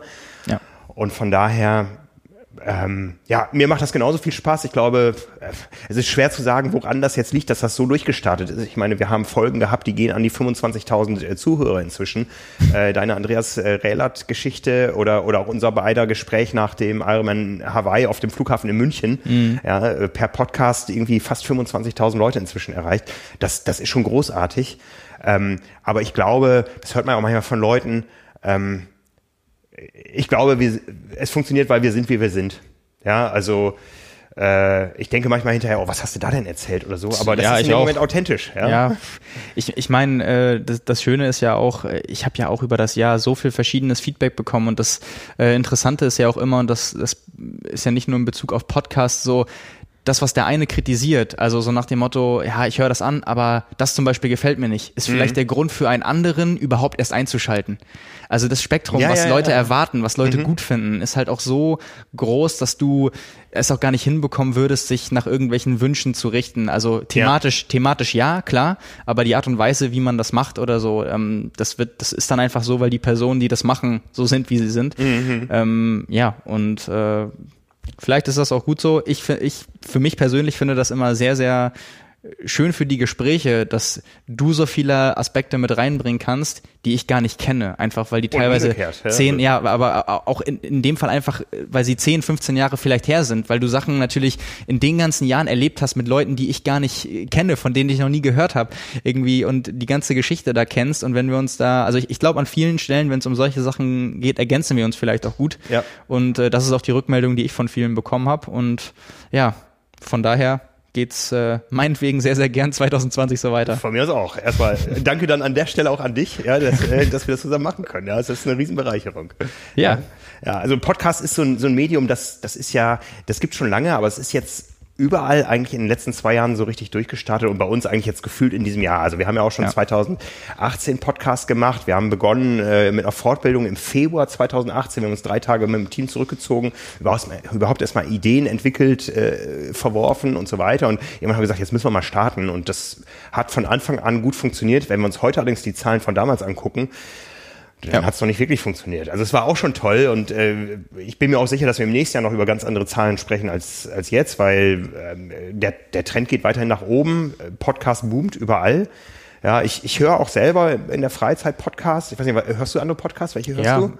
äh, ich höre fast jede Woche Jung und Naiv, also Politik beziehungsweise Aufwachen-Podcast. Das gehört ja so ein bisschen zusammen. Also entweder Ja. Einz Einzelinterviews mit Experten oder Politikern und Aufwachen-Podcast, der so ein bisschen die das Geschehen in der Nachrichtenwelt und in der politischen Welt in der Woche zusammen äh, fest ähm, fast dann äh, ansonsten gucke ich auch immer so was im Sport ein bisschen passiert äh, im Ausdauersport generell auch so was Laufen und angeht ähm, aber das mache ich sehr abhängig von den äh, Interviewpartnern also da höre ich mir meistens nur Interview-Podcasts an und wenn mich die Person interessiert, dann höre ich mir das an. Lang habe ich auch äh, jede Woche den Podcast von Jesse Thomas gehört. Ähm, und ansonsten ja, also ich glaube tatsächlich Aufwachen, Podcast und Jung und Naiv sind die einzigen, wo ich mir fast alles anhöre. Ja. Ja, ich habe so ein paar Business-Podcasts, irgendwie OMR oder T3N, wo es so um ähm, Ideen, Geschäftsideen, äh, mediale Weiterentwicklung, äh, wie funktionieren die Dinge, wie sind die Zusammenhänge, wie funktioniert Amazon und so weiter. Das höre ich ganz gerne. Ähm, dann finde ich exzellent, und das ist vielleicht eine Überleitung zum nächsten Punkt. Bin ich dran? Ja, ich bin dran. Ne? Äh, ich höre sehr gerne äh, den Podcast von Christian Lindner, von dem man ja nun halten kann. Den habe ich auch schon häufiger gehört. Ähm, ein Thema, zwei Farben heißt der, glaube ich, ja. ähm, den ich exzellent finde, weil äh, Christian Lindner sich viel mit Menschen unterhält, mit denen er absolut nicht auf einer Wellenlänge ist, aber denen den Raum lässt. Ja. Ja. Äh, und dem Zuhörer die Chance lässt, sich selbst eine Meinung zu bilden. Also er sagt schon seine Meinung dazu, aber er überfährt die Leute nicht. Und er macht das ja ganz bewusst, so dass er immer jemanden einlädt, also zumindest bei den politischen Themen, dass ja. er das ja ganz oft so gemacht hat, bewusst jemanden einzuladen, bei dem man eigentlich, wenn man da so ein bisschen drin ist, weiß, sieht man, also wenn man den Interviewgast sieht, okay, die können nicht einer Meinung sein. Mhm. Also das wird kein Gespräch, wo die sich äh, irgendwie zunicken und gemeinsame Pläne entwerfen, sondern wo die wahrscheinlich auch erstmal viel gegen an argumentieren müssen und ähm, ja, politisch komplett andere Ansichten haben und letztendlich finde ich sowas auch immer spannender, als ähm, gerade wenn es um relativ kontroverse Themen geht, ähm, Gespräche, wo man sich nur zunickt und komplett mhm. einer Meinung ist weil dann geht das einfach in die gleiche Richtung. Ja, und ja, äh, ja von daher ist der da Ansatz. Ich auch keine anderen Triathlon-Podcasts. Nein, auch aus einem anderen Grund. Ich beschäftige mich so rund um die Uhr mit Triathlon. Ich muss auch mal was anderes haben. Ne? Ich habe, äh, ich habe, bei mir ist die Entwicklung ähnlich. Ähm, ich habe ganz lang alles konsumiert, was es gab. Also rund um Triathlon, egal welches Format, egal welches Medium. Und für, für mich ist es genauso. Ich habe einfach noch andere Interessen und es fällt mir eh schon unglaublich schwierig, manchmal ähm, Freizeit und Arbeit zu trennen, weil man irgendwie das Gefühl hat, äh, man ist quasi immer im Einsatz, wenn man auch Social Media durchguckt und auf neue Ideen kommt und quasi schon mhm. sich was rausschreibt für die nächste Episode, fürs nächste Magazin oder für den Artikel oder so. Und ähm, wenn ich dann noch in der Freizeit, die ich habe, auch nur noch alles äh, aufsauge, dann äh, ja, habe ich irgendwann keine Zeit auch mehr für andere Dinge, die möchte ich aber gern haben. Ähm, von daher habe ich da wirklich im, im letzten Dreivierteljahr oder auch insgesamt 2019 da deutlich Abstriche gemacht. Mhm. Also ja, geht mir ähnlich. Ja. Ja, wie kam ich jetzt darauf? Äh, Christian Lindner und genau. kontroverse Gäste. Und damit komme ich zu meinem nächsten Punkt. Und ich weiß, dass in zehn Sekunden wir zehn Prozent unserer Hörer verloren haben, weil mein nächster Stichpunkt hier ist Stefan Schumacher. Ja, ähm, wahrscheinlich ist die Reaktion jetzt genauso äh, draußen, wie sie im Oktober war, ähm, dass zehn Prozent der Leute jetzt abschalten, nur weil dieser Name gefallen ist. Und ich habe mir nur dieses Stichwort aufgeschrieben, äh, ohne mir jetzt weitere Notizen zu machen und muss jetzt äh, meine Gedanken kurz ordnen. Also Hintergrund ist, ähm, wir haben im Vorfeld von Hawaii diskutiert, ob wir Stefan Schumacher ähm, zum Interview einladen oder nicht und äh, haben das durchaus kontrovers diskutiert. Und um das vorwegzunehmen, wir sind auch äh, im Nachhinein nicht alle einer Meinung, ähm, dass das ganze Thema ähm, perfekt aufbearbeitet wurde. Aber äh, ich, ich habe mich dann dafür eingesetzt, ähm, das Gespräch zu suchen, äh, weil ich glaubte, dass ähm, das Thema Stefan Schumacher rund um Hawaii ein Thema ist. Also Hintergrund, Stefan Schumacher ist ehemaliger Radprofi, hat eine klare Doping-Vergangenheit. Zu der er steht. Zu der er steht. Ähm, und hat sich als Profi äh, vor einem Jahr auch auf Cozumel, glaube ich, oder in, nee, Argentinien, Argentinien. in Argentinien war es, äh, für den Ironman Hawaii qualifiziert und ist da startberechtigt gewesen und auch gestartet. Und mein Standpunkt war immer, ähm, an der Tatsache, dass Stefan Schumacher startet, können wir nichts ändern, ob uns das gefällt oder nicht. Ähm, aber ich fände es gut, mit ihm zu sprechen und wir können dieses Gespräch nicht in zehn Minuten abhandeln, irgendwo am Rande von irgendeiner anderen Begebenheit, sondern man muss da schon weiter in die Tiefe gehen. Und ich muss ehrlich gestehen, ähm, ich hatte schon Respekt vor dem Gespräch. Ja, ähm, es hat vorher ein E-Mail-Wechsel stattgefunden, ein längeres Telefonat, wo ich aber so das Gefühl hatte, ähm, dass man mit den Menschen sprechen kann. Und das war für mich so die, auch der Punkt, wo ich dann gesagt habe, äh, ja, ich möchte das machen, ähm, wohl wissend, welche Reaktionen kommen werden. Ja, und äh, ohne jetzt gleich auf das Gespräch einzugehen, die Reaktionen waren erwartbar. In dem Moment, wo das Video online war, kam eine Welle der Entrüstung. Äh, wie könnt ihr nur Bühne bieten, kündige Abo und so weiter. Alles in einem Duktus von Leuten, die sofort reagiert haben, ohne ähm, nur weil sie auf den Namen, nur weil sie auf die Tatsache angesprungen sind, Triathlon Magazin spricht mit Stefan Schumacher. Mhm. Ja. Und ähm, das Gespräch war schwierig. Also ich dachte, wir hätten genug Zeit. Wir haben am Ende, glaube ich, eine Dreiviertelstunde gesprochen. Die Zeit hat niemals gereicht. Ja. Ne? Äh, und so ähm, war ich nicht in der Lage, aus verschiedenen Gründen da bei manchen Themen vielleicht auch tiefer einzusteigen. Er kam hinterher auch Vorwürfe, du hättest ihn mehr grillen müssen. Also wenn das der, der, die Intention des Interviews gegangen wär, äh, gewesen wäre, dann wäre es wahrscheinlich nicht zustande gekommen. Ja. Also es war schon äh, das auch natürlich abgesprochen. Wir sprechen über einen Ironman Hawaii, wir sprechen aber auch über die Vergangenheit. Ja? Und was ich sehr interessant fand, war A, diese erste Welle der Entrüstung, wo man sehr, sehr viel über ähm, das Verhalten der Deutschen in strittigen Fragen äh, ähm, äh, lernen konnte, äh, aber B auch, ähm, dass nicht bei allen und äh, das mag ja auch jeder handhaben, äh, wie er möchte, aber bei, bei, bei vielen Leuten äh, nachdem sie es gesehen haben, die Meinung doch etwas anders war. Ja? Und was mich besonders gefreut hat zum Beispiel war äh, eine Resonanz vom ähm, äh, gerade frisch ins Amt gekommenen ähm, Anti-Doping-Beauftragten der Deutschen Triathlon-Union, der gesagt hat, ich habe es mir angeguckt, ich war absolut kritisch vorher, aber ähm, ich habe eine Menge daraus gelernt. Ja? Also es ist nicht so, dass alle, die vorher gesagt haben, Stefan Schumacher darf nicht mehr starten, äh, ähm, äh, jetzt sagen, äh, natürlich darf der starten. Und ich bin auch kein Freund davon, weil es dem Sport manchmal schadet, solche Menschen dabei zu haben. Aber er hat zu dem gestanden, was passiert ist und vor allen Dingen hat man gemerkt in diesem Gespräch, ähm, durch welche Scheiße er gegangen ist. Und wenn man nicht mit Menschen spricht, die das hinter sich haben, dann kann auch niemand was daraus lernen. Ja, ähm, ja. Und wir reden über einen überführten Dopingsünder. Ich weiß nicht, wie viele Dopingsünder nicht überführt sind, mit denen wir ganz normal sprechen. Es ist ein sehr, sehr schwieriges Thema und ähm, ähm, ich habe aber daraus gelernt, ähm, man muss auch mal, wenn dann so ein Shitstorm kommt, äh, äh, auch die Haltung haben und zu sagen, ich fand es richtig, mit ihm zu sprechen unabhängig davon, dass man manche Dinge hätte besser machen können. Und da haben wir sicher vielleicht noch mal Gelegenheit dazu. Also da ist auf jeden Fall auch eine Tür aufgegangen, über die Dinge kritisch zu sprechen. Ähm, und nicht von vornherein alles zuzumachen, weil ähm, ich hatte auch lange die Haltung, so der darf nicht starten, mit dem darf man nicht sprechen und ähm, ich habe da eine Menge raus gelernt. Ähm, und insgesamt ist das sowas, wo was uns so ein bisschen durchs Jahr begleitet. Wir haben ja einige Themen, wo wir auch wirklich mal gesagt haben, äh, da haben wir eine Haltung und das stehen wir auch durch. Ja, es gab ja. ähm, Geschichten. Äh, ich denke an die, die Finals, wie ich gelernt habe, nicht die Finals, sondern die Finals in Berlin, wo man versuchte irgendwas äh, aufzubauschen, wo ich gesagt habe, nee, das ist nicht so und da stehe ich auch zu. Äh, wir hatten im Frühjahr die Diskussion ums Thema Alkohol, äh, was ich nicht aus sportlicher Sicht äh, unbedingt sehe, sondern aus gesellschaftlicher Sicht, wo ich ganz klar eine Haltung habe, zu der ich stehe.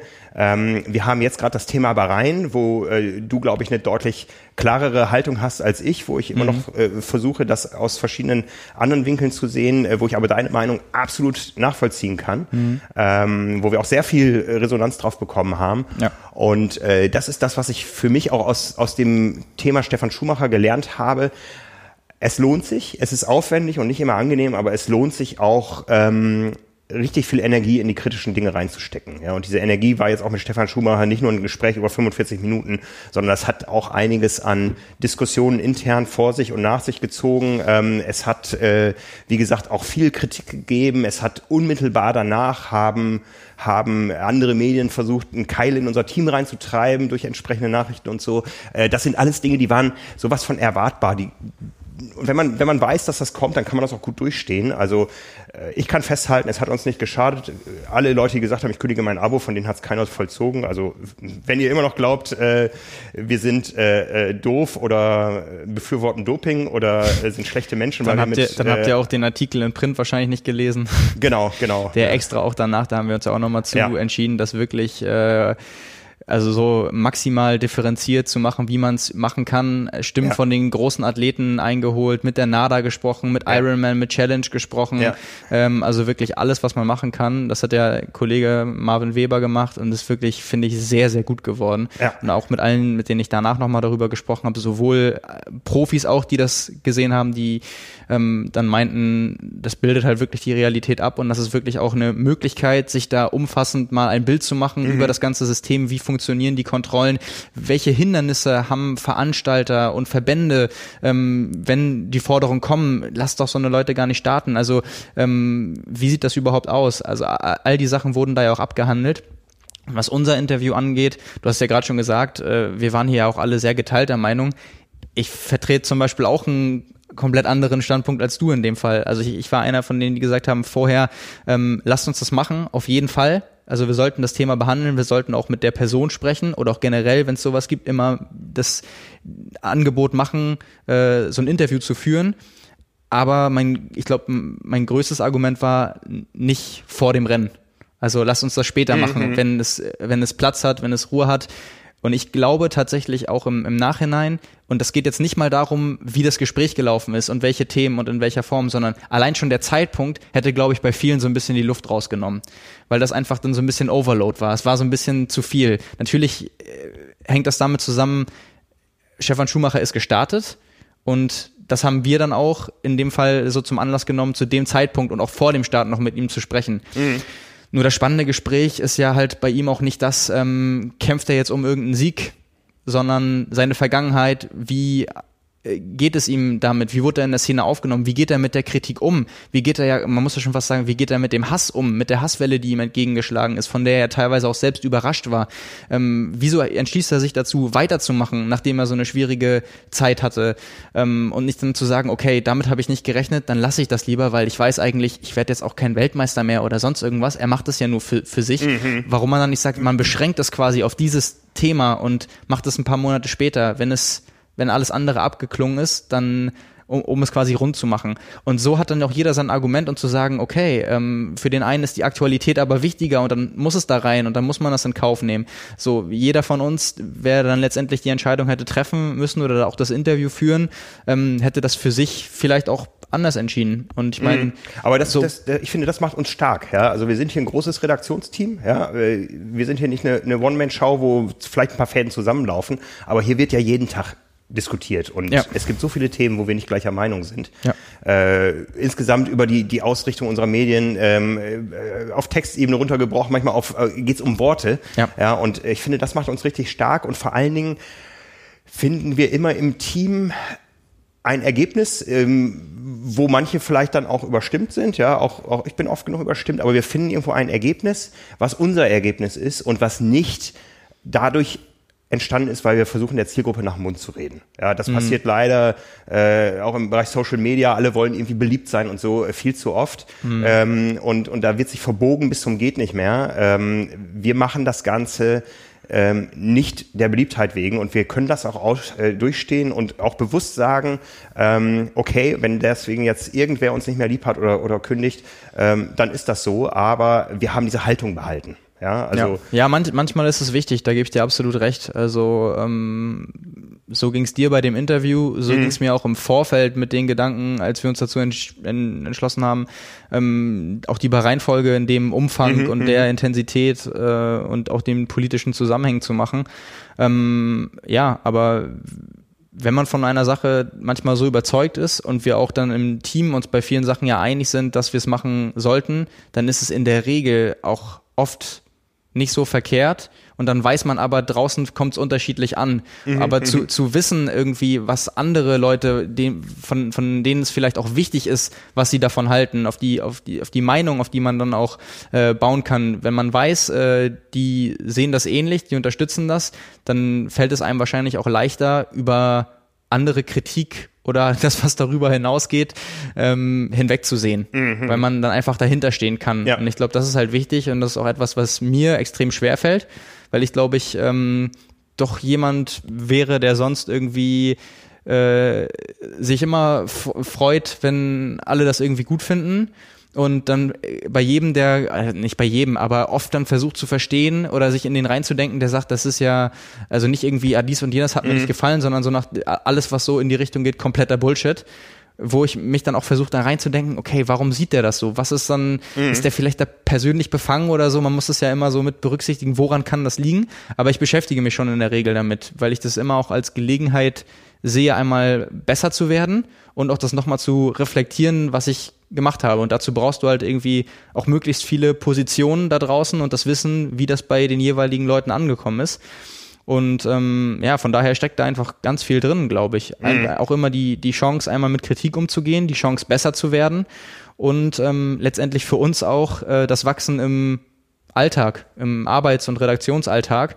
Und äh, da muss ich auch sagen, das macht mir mit am meisten Spaß. Also mhm. genau dieser Austausch, dieses Überlegen und äh, teilweise Konzepte entwickeln, Ideen weiterzuspinnen, dann auch vielleicht mal zu sagen, okay, ähm, das, was du sagst, ist ja irgendwie, das ist ja viel besser. Da habe ich mich ja auch vielleicht mal komplett verrannt oder sowas. Und ich glaube, das ähm, ist auch der Grund dafür, warum ich das letztendlich so, so gern mache, weil es dieser Austausch ist und diese gegenseitige Bereicherung und einfach das gemeinsame Arbeiten an einer großen Leidenschaft auf ganz vielen verschiedenen Ebenen, ähm, was mir auch insgesamt so viel Spaß macht. Mhm. Ja, und wir, wir können ja auch prima damit leben, wenn, wenn auch draußen auch vielleicht eine Mehrheit mal eine andere Meinung hat. Ne? Ja. Ähm, äh, solange sie auf Fakten beruht. Ja? Also äh, Meinung aufgrund von von, von Strömung oder von äh, Friede, Freude, Eierkuchen, Bemühungen oder so, das, das, das, das zählt für mich nicht richtig. Also ich erinnere mich da an die äh, Diskussion um unser Hawaii-Cover, um unsere beiden Hawaii-Cover, mm, ja, ja. Ähm, wo ich ja dann auch ein bisschen intensiver diskutiert habe, weil wir ja alle Fakten vorgelegt haben und wo man dann aber merkte, es gab da ja einen Gegenpol, äh, da geht es nicht mehr um Fakten, da geht es um Ideologie. Das war ja. schon eine ideologisch geführte Diskussion ja. und da äh, stoße ich dann aber auch an, an Grenzen meines Verständnisses, wenn man, wenn man nicht mehr auf Fakten, also ich bin äh, von zu Hause auch eher, eher naturwissenschaftlich veranlagt, ja. ähm, wenn man mit Fakten nicht weiterkommt und auf Ideologien stößt, ja. äh, dann streite ich manchmal noch umso gerne. umso lieber. Ja, aber, aber das. Aber man merkt auch, da kommt man auch nicht weiter. Ne? Äh, genau, also an dem Punkt, wo Argumente nicht mehr zählen und du mit Argumenten auch nicht mehr durchdringst und äh, da sind wir ja ganz weit ganz weit weg eigentlich. Ich meine, jeder, der mal Facebook-Kommentare bei den ganz großen Verlagshäusern gelesen hat, ja, ja, hat. Äh, der, der weiß, wie das sonst irgendwie zugeht und dass da wahrscheinlich die Mehrheit, dass da kein Durchdringen mehr ist mit irgendwelchen Argumenten und dass die Diskussionskultur im Internet auch weit davon entfernt ist, irgendwie sachlich und, äh, ohne Beschimpfung und sonst irgendwie miteinander äh, ja, auszukommen. Ja, ja. Von daher sind das, glaube ich, sehr, sehr große Luxusprobleme, mit denen wir uns äh, in der Triathlon- oder Sportszene umgeben. Ja, ich meine, wir behandeln selten äh, politische Themen. Jetzt haben wir es mal gemacht. Meistens geht es um den Sport, aber auch im Sport und gerade im Sport ist es ja so, dass viele Medien einfach nur darauf ausgelegt sind, geliebt zu werden. Ja, da wird so ein Friede, Freude, Eierkuchengewäsch gemacht und genau das äh, dahingeschrieben, gepostet, was weiß ich, äh, wo man das Gefühl hat, ja, das mögen meine Fans und äh, da bleibt man aber auch schnell im, im, kocht man schnell im eigenen Saft und kommt nicht vorwärts. Tja. Jetzt habe ich wieder eine Meinung gesagt. Richtig. Aber ich glaube, die Zeiten, wo, wo, wo wir nur das Nachrichtenportal sind oder so, die sind eh längst vorbei. Ich glaube, ja, wir ja. machen mehr Service als sonst wer im Triathlon-Bereich. Wir machen mehr Meinung als sonst wer im Triathlon-Bereich. Und dann machen wir auch weiter. Ja. Ne? So, ich glaube, das war einer meiner Momente. Du bist wieder dran. Ne? Ich bin wieder dran. Dann bleiben. Muss ich das noch jemandem widmen? Nein, das kann ich nie widmen. das äh, widme ich trotzdem allen, die äh, sich für einen sauberen Triathlon-Sport einsetzen. Ähm, ja, weil das sehr gut der Einstieg in das Thema Meinung war. Ja, ähm, wie viele haben wir denn jetzt noch? Ich habe noch einen, zwei, drei. Drei hast du noch? Drei habe ich noch. Kann es das sein, dass ich da noch zwei habe? Du hast angefangen. Ich habe ja. angefangen. Ja. Gut, dann habe ich noch zwei. Dann mache ich. Äh nee, dann habe ich zwei am Ende. Mach mal, mach mal. Gut, ich, dann mache ich erstmal. Ähm, ja, wir waren jetzt gerade viel beim Beruf, dann mache ich wieder mal was Persönliches. Ja, Cozumel. Also erste Langdistanz ähm, und eigentlich zu, zu, viele Facetten, um es auf einen Moment runterzubrechen. Ich glaube, wenn ich tatsächlich ein, wenn ich einen Rennmoment auswählen müsste, wäre es das Überholen von Frederik van Lierde bei Kilometer 15. Also ich bin auf die zweite Laufrunde gegangen, da ging es mir super. Bin noch mit einem Viererschnitt da rumgelaufen und Frederik van Lierde ist irgendwie auf Platz vier oder fünf liegend auf die letzte Laufrunde gegangen und wir waren genau, das war halt bei Kilometer ja, kurz vor 15, genau in der Stadt hinter dem Wendepunkt. Und das war halt cool, weil alle haben ihn zugejubelt, viele kannten ihn. Er wurde in dem Moment mit Mikro durchgesagt als der Ironman-Weltmeister von 2013. Und dann bin ich halt links an ihm vorbeigelaufen und äh, habe ihn da quasi, ja, quasi stehen lassen, dass ich dann später genauso übel oder noch übler eingegangen bin und so. Das war ja in dem Moment. Hat er dich zurückgeholt irgendwann? Nee, tatsächlich zum Glück nicht. Also das, dafür hat es noch gereicht. Das war bei mir dann später. Da ist er dann schon, durfte er schon abbiegen. Ähm, Nee, ansonsten hätte ich, wäre das auch nicht mein Moment gewesen, wenn er dann wieder angekommen wäre und so, ey, du Idiot, war doch klar. nee, aber äh, das war insofern ganz cool, weil der Ironman Hawaii äh, 2013 war der erste, den ich verfolgt habe und also so richtig wahrgenommen habe und er ist quasi der erste Hawaii-Sieger, den ich persönlich kennengelernt habe und äh, ich bin jetzt kein äh, also es war für mich damals auch kein Anlass, irgendwie Fan zu sein oder so. Das war auch vor der Zeit, als ich Triathlet geworden bin. Der letzte Sieger, der nicht aus Deutschland kommt. Richtig, ja, ja. Mhm.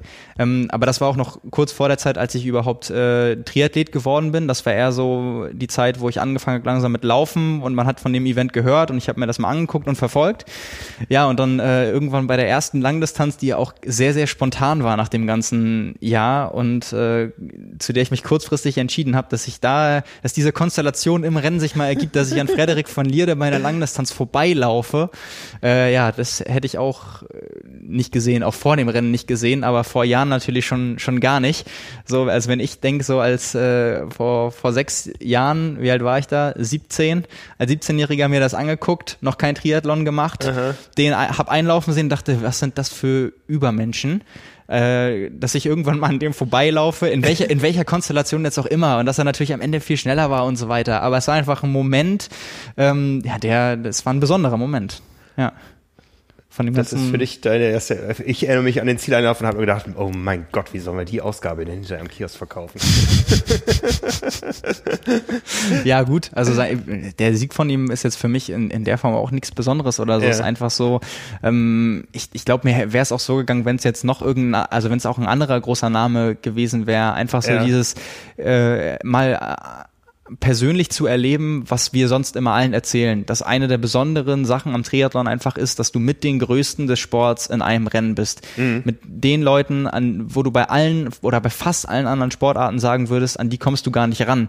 Im, im Alltag nicht, die sind gar nicht nahbar und wenn sie ihren Sport ausüben, schon gar nicht. Also die Sportarten, für die man bezahlt und nur zuguckt und quasi gar nicht mitmachen kann, die auch und die Sportarten, wo man selbst in dem Sport aktiv ist, äh, gibt's ja äh, vom Laufen jetzt jetzt mal abgesehen auch nur in der Form, dass du irgendwie deine Veranstaltung hast und die Profi-Veranstaltung damit so gar nichts zu tun haben. Und äh, ja, ich dann einfach auch sehr dankbar war, dass es äh, dieses diese Möglichkeiten gibt, mal auf der Strecke, wenn man selbst unterwegs ist, auch nur vielleicht mal die Spitze vom Profifeld zu sehen ja, oder ja. Äh, auf der Strecke auch überholt zu werden oder so. Das ist äh, auch das kann ein besonderer Moment sein. Also dass der Führende dann an dir vorbeiläuft und was ja auch viele kennen, die dann äh, mal in, in Frankfurt oder so überrundet werden und wo dann auch alle sagen, ich habe dich im Fernsehen gesehen. ähm, ja, aber das daran musste ich dann auch denken und äh, ja, dass mir sowas passiert, äh, hätte ich mir, ich mir vorher auch nicht vorgestellt. Hatte Frederik oder hattest du die schnellere Laufzeit in in, in der Endabrechnung nachher. Da müssten wir nachgucken. Ich glaube, wir waren ziemlich gleich schnell tatsächlich. Okay, okay. Also, ja. Das, ich glaube, da lag keine Minute zwischen. Ich weiß jetzt nicht in welche Richtung. Wir werden es nachrecherchieren. Ja. ja aber als Verweisiger ist man sich nicht sicher, dass der Simon nicht noch schneller laufen kann. Das vielleicht sogar zweimal erlebt dieses Jahr. Ach, ja. Ja. Ja. Ja, ich erinnere mich an, an, an den Abend. Wir, wir saßen eben zu Hause mit der App in der Hand und äh, haben es verfolgt und haben nur gedacht, was geht da denn ab? Ne? Und wir haben ja auch nur gesehen, okay, Simon wird langsamer. Wie es denn da wirklich ging, das haben diese Zahlen ja nicht ausgedrückt. Ja. Ne? Also man vergleicht das ja natürlich dann immer noch mit seinen eigenen Zeiten, die man da noch läuft und denkt, ja gut, auch der wird langsamer, aber dass, dass du so leiden musstest, das ja. haben wir eben erst dann auch äh, sehr, sehr viel später erfahren. Ja. Ja, und, und natürlich insgesamt, also das habe ich jetzt nur rausgepickt, weil wir quasi auch ein bisschen bei einzelnen Momenten sind. Mhm. Aber dieses ganze, die, dieses ganze Projekt war im Nachhinein einfach so die, für mich persönlich die Krönung von einem total kuriosen Jahr. Also einfach allein schon dadurch, dass es nie von mir ein Ziel war, dieses Jahr eine Langdistanz zu machen, äh, sondern ich einfach nach Nizza gesagt habe, äh, ich habe noch Lust weiterzumachen. In mhm. Europa kannst du keine Rennen mehr bestreiten, irgendwie passen aber alle Umstände und ähm, trainierst auch relativ umfangreich, äh, wenn du jetzt noch ein paar Wochen hast, auch wenn dazwischen Hawaii ist und so mit dem Arbeiten, dann dann passt das alles und dass ich mich tatsächlich dann noch dazu entschlossen habe, das zu machen. Zwischendurch habe ich mir ja einmal fast schon wieder gedanklich davon verabschiedet. Dann bin ich im Nachhinein natürlich so glücklich darüber, mich dazu entschieden zu haben und äh, ja, enorm froh, wie, wie das alles gelaufen ist. Ja. Toller Moment des Jahres. Ja. Ne? Mein nächster Moment des Jahres ist erst im Nachhinein toll. ähm, das äh, war sicher so einer der prägenden Momente des Jahres 2019. Äh, das ist der Moment, wo ich eine E-Mail bekommen habe von unserem äh, damaligen, von der Agentur, die bis dato unsere Website Trimac und auch swim.de betreut hatte, äh, mit dem Betreff, wir kündigen die Zusammenarbeit und das Hosting zum 30.09. Und wir wissen, 30.09. ist für uns das denkbar unglücklichste Datum des ganzen Jahres. Ja, ähm, ich kann da jetzt natürlich bei geschäftlichen Dingen nicht zu sehr ins, ins Detail gehen, aber ähm, du erinnerst dich dran, wir haben im Frühjahr mal so ein Strategie-Meeting gemacht ähm, auf, äh, auf einem Schiff im Hafen in Hamburg hier auf der Cap San Diego, äh, die für mich persönlich eine besondere Bedeutung hat, weil ich da mal drauf geheiratet habe vor fast 15 Jahren. Und äh, da war eigentlich immer noch das Credo, ähm, an der Website wird in den nächsten drei Jahren nicht da wird nichts angefasst. Ja, ganz einfach, weil wir noch Verpflichtungen hatten. Wir haben für sehr, sehr viel Geld mal diese Seiten äh, programmieren lassen. Äh, und da passt wie das Bild zum Hafen. Wir dachten, wir programmieren ein Schnellboot. Äh, am Ende ist es ein Dickschiff geworden, was äh, für uns nicht administrierbar war, wo wir eine Agentur für brauchen, die es für uns mit aufgebaut hat, da sehr, sehr viel Geld mit verdient hat. Ähm, und wo sich Dinge geschäftlich anders entwickelt haben und wo ähm, äh, ich dann eben vor diesem Riesenproblem stand, im Sommer zu erfahren, das wird so nicht weitergehen. Ähm, und wo ich äh, einen Abgang erleben musste, den ich in 20 Jahren Spomedes Geschichte nie äh, an keiner Stelle so unrühmlich erlebt habe, wie das, was da abgelaufen ist. Ja, also ähm, wie man sich in einem geschäftlichen Verhältnis so verhalten kann, das so charakterlos, das ist für mich bis heute sicher ein negativer Höhepunkt meiner Berufslaufbahn. Aber da sind wir dann wieder Triathleten. Ähm, es gab mehrere Optionen. Eine Option war zu gucken, wer betreut das Ganze weiter. Aber wir wussten ja, wir sind nicht wirklich glücklich mit äh, der Website, ähm, die erst in diesem Frühjahr eine Suchfunktion bekommen hat und so weiter, weil einfach das Betriebssystem oder das äh, Content-Management-System nicht geeignet war für das, was wir vorhaben und auch zukünftig vorhatten. Und wir haben dann gesagt, äh, wir krempeln die Ärmel selber hoch und es wird vor Hawaii die beste Trimac geben, trimac.de, die es je gab. Ob uns das gelungen ist, müssen andere beurteilen, aber wir haben aus eigener Kraft dann diese Seite neu aufgesetzt, die uns jetzt ganz andere Möglichkeiten gibt. Und im Nachhinein ist es dann wirklich ein Punkt, wo ich sagen muss, äh, okay, viel, viel äh, äh, viel durchgemacht auf jeden Fall. Also den Sommer hatte ich mir anders vorgestellt, äh, aber wir sind in dem Zuge mit ganz großen Schritten weitergekommen äh, in Sachen Zukunftsfähigkeit unserer Medien, weil wir einfach jetzt alle Möglichkeiten haben, die Fäden selbst in der Hand haben, aus allen Abhängigkeiten raus sind, ähm, die, die man sich vorstellen kann, nur punktuell Dienstleistung, Beratung von außen brauchen, um wirklich äh, unsere kreativen Ideen, äh, was äh, modernes Publishing im Triathlon betrifft, da umzusetzen. Und da haben wir noch eine ganze Menge vor. Äh, sowas ist nie fertig. Ja, ich wäre auch gerne jetzt zu diesem Zeitpunkt mit einigen Dingen schon weiter, aber wir sind von Anfang an mit ganz vielen anderen Dingen weiter gewesen, als wir es je waren. Ähm, es sind natürlich auch Dinge auf der Strecke geblieben, aber im Nachhinein äh, ist es so ähnlich, wie, wie ich es verglichen habe mit dem Auseinandergehen mit der Deutschen Triathlon-Union, wo wir jahrelang Verbands, äh, äh, ja, wir haben es damals Mitgliedszeitschrift genannt, äh, vorher war es Verbandsorgan, hinterher mögen es andere beurteilen, ähm, wo wir im Nachhinein sagen, das war das Beste, was uns passieren konnte. Mhm. Raus aus dieser Abhängigkeit, äh, aus, aus der inhaltlichen Abhängigkeit vor allen Dingen, wirtschaftlich war das auch nicht so ein tolles Konstrukt. Ähm, das war damals das Beste, was uns im Print passieren konnte und ich bin mir sicher, dass das in diesem Jahr das Beste passieren, äh, das Beste war, was uns äh, im digitalen äh, Geschäftsfeld passieren konnte und von daher ja, äh, aus einem großen, riesengroßen Schock ist da eine riesengroße Chance erwachsen und im Nachhinein, ähm, wir wissen nicht, was noch kommt, aber bin ich eigentlich äh, nicht unbedingt dankbar dafür, wie es abgelaufen ist, aber dankbar für das, was äh, daraus für uns erwachsen ist, mhm. weil uns das doch eine ganze Menge Möglichkeiten für die Zukunft eröffnet, die ja. uns vorher für absehbare Zeit verschlossen waren. Ja. Ne? Das kann ich niemandem widmen, außer, außer vielleicht euch, die ihr die Geduld habt, weil ich mich natürlich dann über, über Wochen aus, und das zieht sich ja bis heute eigentlich fort, aus ganz vielen Dingen rausziehen musste, ja. um dieses äh, Projekt trimark.de zu stemmen. habe sehr, sehr viel gelernt dabei also das ist alles kein Hexenwerk, äh, wie es uns jahrelang vorgegaukelt wurde. Ähm, man muss natürlich eine gewisse Affinität mitbringen und einfach auch den Ehrgeiz und die Zeit reinsetzen und äh, das Ziel vor Augen haben. Ja, und da war ich dann ganz Triathlet. Und äh, nach meinem Projekt Rot war das dann mein neuer Triathlon. 30.09. neue Trimark.de am Start. Sie ist einmal in die Knie gegangen. Im Pressezentrum auf Hawaii ja. saßen wir und hatten 20 Minuten lang keinen Zugriff auf die Website. Ähm, Du bist so seelenruhig geblieben. als wenn nichts, als wenn nichts wäre. rein äußerlich, rein Ja, äußerlich. Äh, Das sagt man mir inzwischen nach, auch vor Live-Sendungen, wenn irgendeine Kamera auf einmal abschmiert und so. Da muss einfach mal die Ruhe bewahren. Das ist die Schockstarre.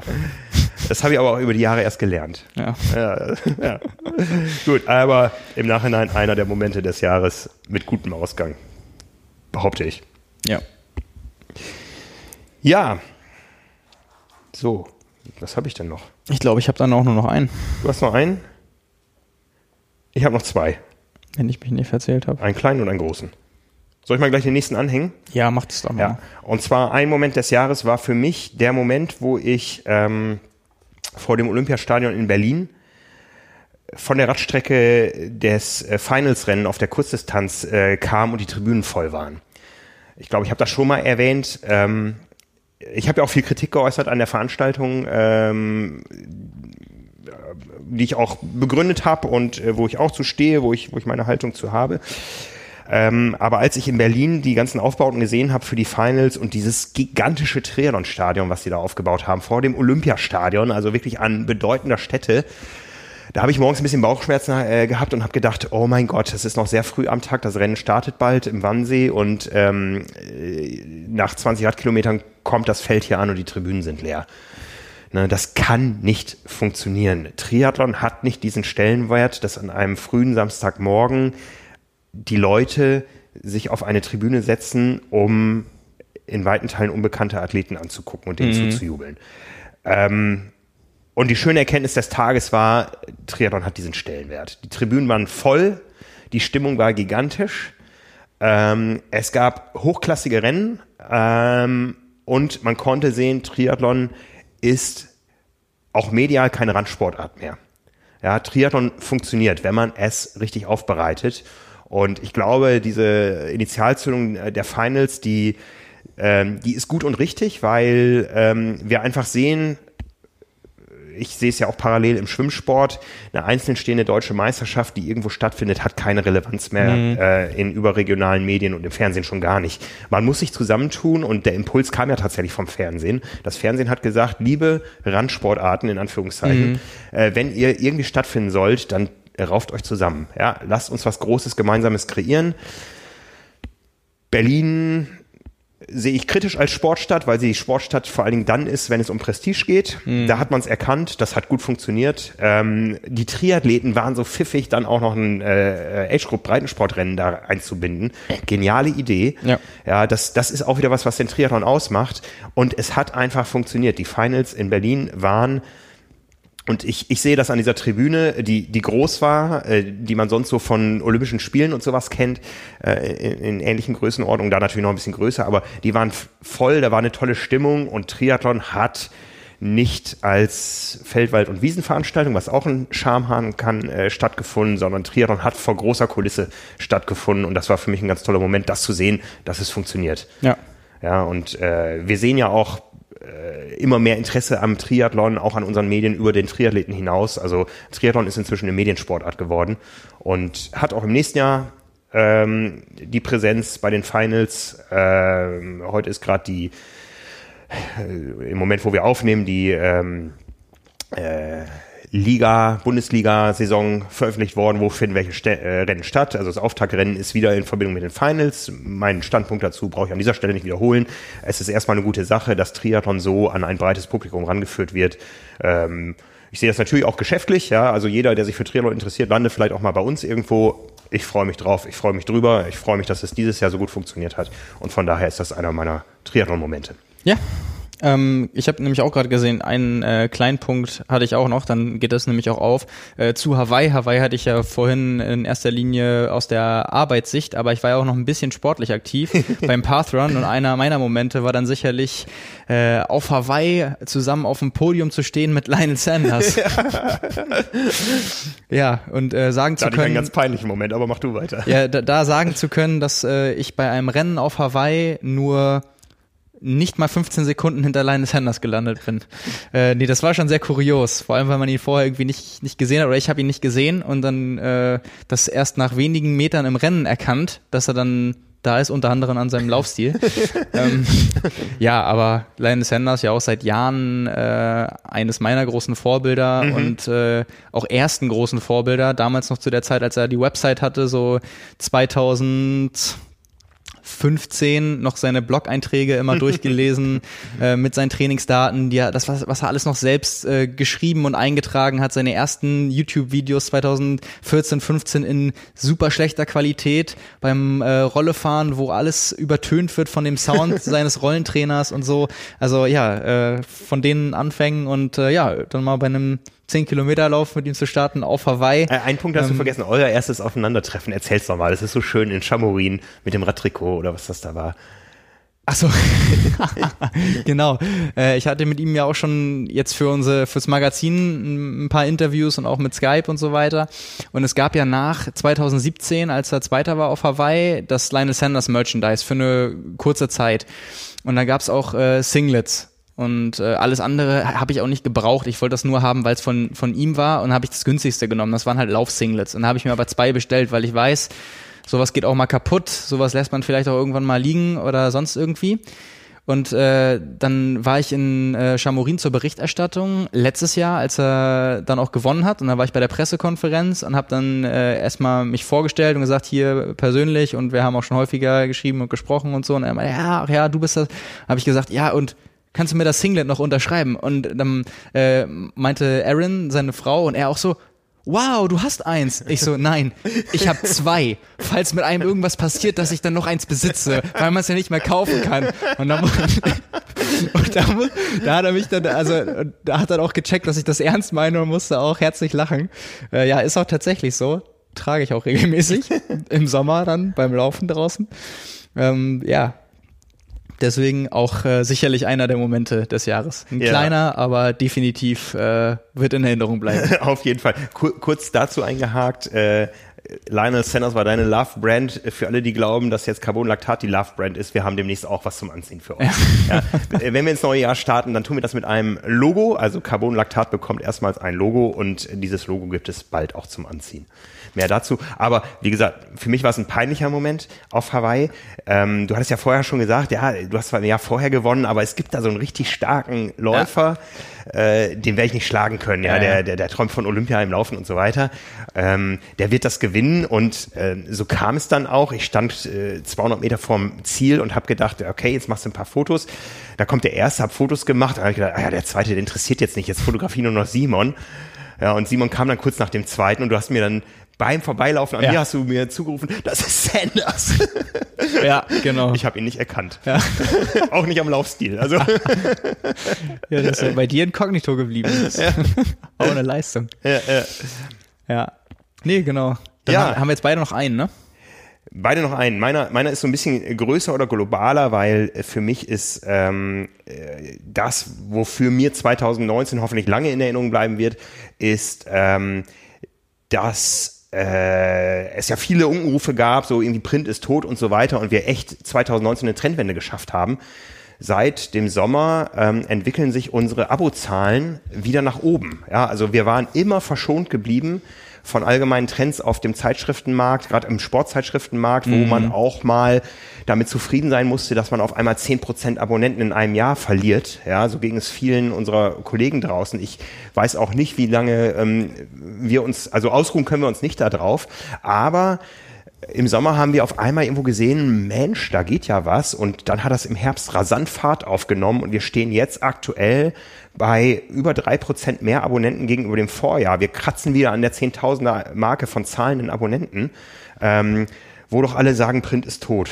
Ja, und ja aber ich, ich meine, seit, seitdem äh, ich irgendwie in Kontakt mit Journalismus bin, und das bin ich jetzt auch schon fast zehn Jahre, mhm. habe ich das auch schon immer gehört. Schon als ich quasi in Anführungszeichen klein war und mal bei der Tageszeitung irgendwie ein Praktikum gemacht ja, habe und so. Ja. Äh, da hat sich das natürlich auch viel schneller bewahrheitet, aber auch da haben schon die alteingesessenen Redakteure, die seit Jahrzehnten dabei sind, davon gesprochen, dass es auch schon vor 20 Jahren gesagt wurde. Ja. Aber ich meine, du hast es gerade angesprochen und wir machen das ja auch regelmäßig, dass wir uns die Zahlen auf dem Markt angucken, auch von äh, den äh, Fachmagazinen oder generell Magazinen, die eben im Sportmarkt sind. Und wenn man das Ganze anguckt, äh, was die Redaktion auch betrifft, wie viele oder wie sehr da Abstriche gemacht werden mussten, auch dieses Jahr wieder und äh, Mhm. auch personelle Abgänge und das alles viel kleiner halten, was äh, was einmal die Komponente angeht, aber auch die den Umfang der ganzen Berichterstattung. Ähm, ja, also da können wir glaube ich schon froh sein, dass es in, in die Richtung gegangen ist. Ja, da, da, da da können wir auf jeden Fall froh sein. Und vor allen Dingen, was, was Schönes ist, dass es, ähm, dass wir uns ja auf allen anderen Kanälen noch, noch stärker weiterentwickeln. Das ist ja nicht so, wir haben oft diese Diskussion geführt, wann fangen wir an, uns selbst äh, zu kannibalisieren. Äh, Nach zwei Stunden ist schon meine Aussprache so ein bisschen noch schlechter als nach einer Stunde. Ähm, wir sind ja auf vielen Plattformen und Formaten erst dieses Jahr richtig durchgestartet. Ja, wir haben Ja. immer schon Facebook gemacht, äh, wir haben immer schon Web gemacht, aber die die Entwicklung, wie sich wie sich äh, unsere Zugriffe im Web weiterentwickeln. Über Podcasts haben wir schon gesprochen. Wir bewegen uns in diesen Tagen auf die ein Millionste ausgespielte Episode, ähm, also von den knapp 100, die wir gemacht haben, ähm, äh, die, die sind insgesamt, das ist ein Schnitt von 10.000. Da sind am Anfang welche dabei, die 2.000, 3.000 hatten, aber zum Schluss dann die großen Zahlen. Also wir haben, wir haben eine Million Episoden Podcast ausgespielt mit einer gewissen Hördauer. Das ist aber nicht so, dass deswegen weniger Print konsumiert wird. Ja. Wir haben ähm, auf einmal dieses Jahr wieder eine Trendwende bei, YouTube, äh, bei äh, Facebook gesehen, dass auf einmal die Zahlen wieder hochgehen. Ja, also ähm, es finden sehr, sehr viele sehr relevante Diskussionen wieder bei Facebook bei uns statt, was zwischendurch mal so ein bisschen abgeappt ist. Da weiß man, da hängt man natürlich auch immer wieder an Algorithmen, Ja, die man klar. nicht beeinflussen kann und Ja. so weiter. Ähm, wir haben YouTube eigentlich äh, erst mit Hawaii 2018 so richtig entdeckt für uns. Ja. Ähm, sind da immer noch bei, wo sind wir jetzt, 11.600, 11.700 Abonnenten, was, äh, wenn man es vergleicht mit äh, manch jugendlichen YouTuber, der Computerspiele Ja, spielt gut, und sich dabei filmt, ähm, äh, lächerlich ist, aber äh, wenn man sich die Konsumzeiten, die dahinter stecken, anschaut, dann ist das gigantisch. Ja, wir haben auf Hawaii oder im Monat Oktober äh, viermal so viel Traffic gehabt wie jeder andere Triathlon-YouTube-Kanal in Deutschland. Ja, und äh, Podcast, YouTube. Ähm, es hat sich so viel getan, aber es hat unserer Kernmarke in keiner Form geschadet. Wir haben natürlich ein paar Abokündigungen bekommen mit der Begründung, ich höre euch im Podcast, das reicht mir und tschüss. äh, aber noch umso mehr, ja, also äh, gerade gestern hatten wir noch einen, einen Anrufer hier auf unserer äh, Podcast-Hotline, äh, der uns eine Nachricht drauf gesprochen hat, dass er im Nachhinein jetzt so die Folge nach und nach äh, sich die Episoden anhört, noch nicht beim aktuellen äh, Stadium angekommen ist und er liest seit Jahren die Zeitschrift am Kiosk. Und als er dann zu der Episode gekommen ist, wo wir über dieses doppelte Hawaii-Cover diskutiert haben, hat er gesagt, jetzt bestelle ich ein Abo, jetzt setze ich ein Zeichen. Ja, Ja, also siehste. ähm, da passt vieles zusammen. Also wir haben eine, eine Reichweite wie nie zuvor auf allen Kanälen, aber nicht so, dass es uns an irgendeiner anderen Stelle schadet. Das ist ein großes, gemeinsames, gesamtes. Ähm, jetzt seit kurzem bieten wir auch noch Trainingspläne an, äh, digital, was wir bisher nur im Print gemacht haben.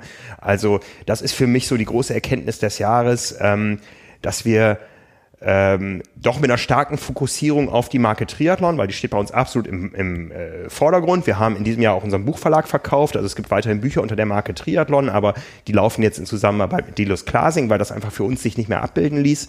Ähm, da, dass wir da einfach viele Dinge, ähm, glaube ich, ganz gut gemacht haben ähm, und, und sagen können, ja, es funktioniert. Und es funktioniert vor allen Dingen im multimedialen Mix. Ne? Und Ja. das natürlich weckt das irgendwo auch äh, Begehrlichkeiten woanders, äh, wenn ich so an, an, an viele Player aus der Industrie denke, die, die dann ankommen und sagen, ich brauche eure Reichweite, ähm, ähm, ja, wo, wo, wo es dann immer schwieriger wird, auch ein Miteinander zu finden, ja, also oder immer Startups, die sagen, äh, ihr müsst über uns berichten, weil es uns gibt. Ja, wo wir sagen, ja, uns gibt's aber auch und hier arbeiten auch Menschen, die jeden Tag essen müssen und so weiter. Ne? Nicht immer ganz einfach, aber ähm, insgesamt haben wir da viel Erfahrung, einen guten Mi- Mix gefunden, ähm, äh, aus, aus, aus der Idee Triathlon was ganz Großes zu machen und da werden wir sicher im nächsten Jahr weitermachen. Ja, das sind auf jeden Fall schöne Worte zu dem Thema. Ähm, ja, ich habe jetzt was, was daran nicht anschließen kann, aber, ja, Äh, Ich bin gerade noch am überlegen, ob, ähm, nee, mit, mit Zahlen, nee, Mit Zahlen langweilen wir die Leute nur. Nee, und genau, ärgern das manche stimmt. andere. Und die, die mussten auch schon lange genug zuhören, glaube ich. Jetzt. Genau, wir sind, äh, wir sind gleich am Ende. Ja, wir sind auch gleich, oh, oh, es wird die längste Episode ever. Ja, aber Mensch. die, Oh Gott, oh die Gott. Leute haben hoffentlich frei über den Jahreswechsel. Ja, das ist vielleicht das einzig Gute an. Also, ja. mein äh, persönliches Triathlon-Highlight, vielleicht abgesehen von den eigenen sportlichen Sachen, die mich selbst überrascht haben, war definitiv meine Woche in der Sierra Nevada mit der norwegischen Nationalmannschaft. Also das war, ja, sowas habe ich noch nicht erlebt und äh, ich weiß nicht, ob man noch da noch mal die Gelegenheit bekommt, an so große Sportler so nah ranzukommen. Es ist das eine, die zu interviewen, es ist das andere, mal mit denen zusammen zu trainieren. Das habe ich ja vorher auch schon gemacht. Äh, wie gesagt, das ist das eine und das, das andere ist halt dann eine Woche, die beim Training zu begleiten, mit denen dreimal am Tag zu essen, äh, alles zu sehen, alles erklärt zu bekommen, bei den Radausfahrten in den Bergen im Begleitfahrzeug mit den Trainern zu sein und äh, darüber dann äh, auch berichten zu dürfen und generell einfach mal dieses Erlebnis zu haben, so nah ranzukommen, wie sonst kein anderer rankommt oder wie man sonst nur rankommt, wenn man irgendwie ein Teil davon ist oder Sportler selbst und vor allem diese Einsicht, dass äh, gerade in der Trainingsgruppe, die ja zumindest auch vom Aufstieg ähm, her momentan mit die erfolgreichste im Triathlon ist, dass die so transparent sind, dass sie einfach alles gezeigt haben. Also es war quasi mehr oder weniger sogar die Aufforderung. Nach unserem Podcast 2018 hat ja Ari Zweiten auch gesagt, er freut sich oder hat sich sehr darüber gefreut, dass wir so ausführlich äh, darüber berichtet haben und äh, auch das alles erklärt haben und so weiter. Und er gesagt hat, das kann nur noch durch eine Komponente besser werden, wenn man sich das anguckt und dann nochmal mit allen Leuten vor Ort drüber spricht. Und dann habe ich ja gesagt, alles klar, dann machen wir das doch. Und dann hat er gesagt, super, und wir haben den Termin ausgemacht. Und ähm, ja, das war für mich auf jeden Fall ähm, eine besondere Woche. Und äh, ja, die wird mir in der Form auch aus verschiedenen Gründen in Erinnerung bleiben. Also einmal ein- einfach dieses klassische äh, irgendwie als, als Reporter mal wo zu sein für eine längere Zeit und das auch aus der Perspektive zu betrachten und für seine eigene Geschichte und für eine Reportage immer wieder Sachen ähm, da sich zwischendurch zu notieren. Und äh, wir haben das ja relativ selten bei dem, was wir hier machen. Wir sind halt viel im Büro. Wir sind dann bei den großen Rennen. Wir machen da auch die, wir machen viele Interviews. Für Porträts fahren wir auch oft irgendwo hin. Aber äh, ist, sowas ist ja schon die Ausnahme. und äh, das sicherlich einmal und dann auch die Art und Weise, wie ich da aufgenommen wurde. Also ich habe halt gemerkt, das muss man schon auch dazu sagen, wenn ich jetzt ein wenn ich dreimal so alt gewesen wäre oder doppelt doppelt so alt oder noch ein bisschen, also quasi irgendwie fernab von dem äh, So alt wie ich. äh, ja, das wäre wahrscheinlich auch noch, aber äh, worauf ich nur hinaus will, ist, äh, ich wurde da natürlich auch als Sportler irgendwie wahrgenommen Ja. und deswegen vielleicht auch ein bisschen besser in die Gruppe, sage ich mal, integriert. Weil das war ja dann auch so, dass ich mit denen dann mitlaufen war und einmal wirklich die wahrscheinlich epischste Trainingseinheit meines ganzen Lebens gemacht habe.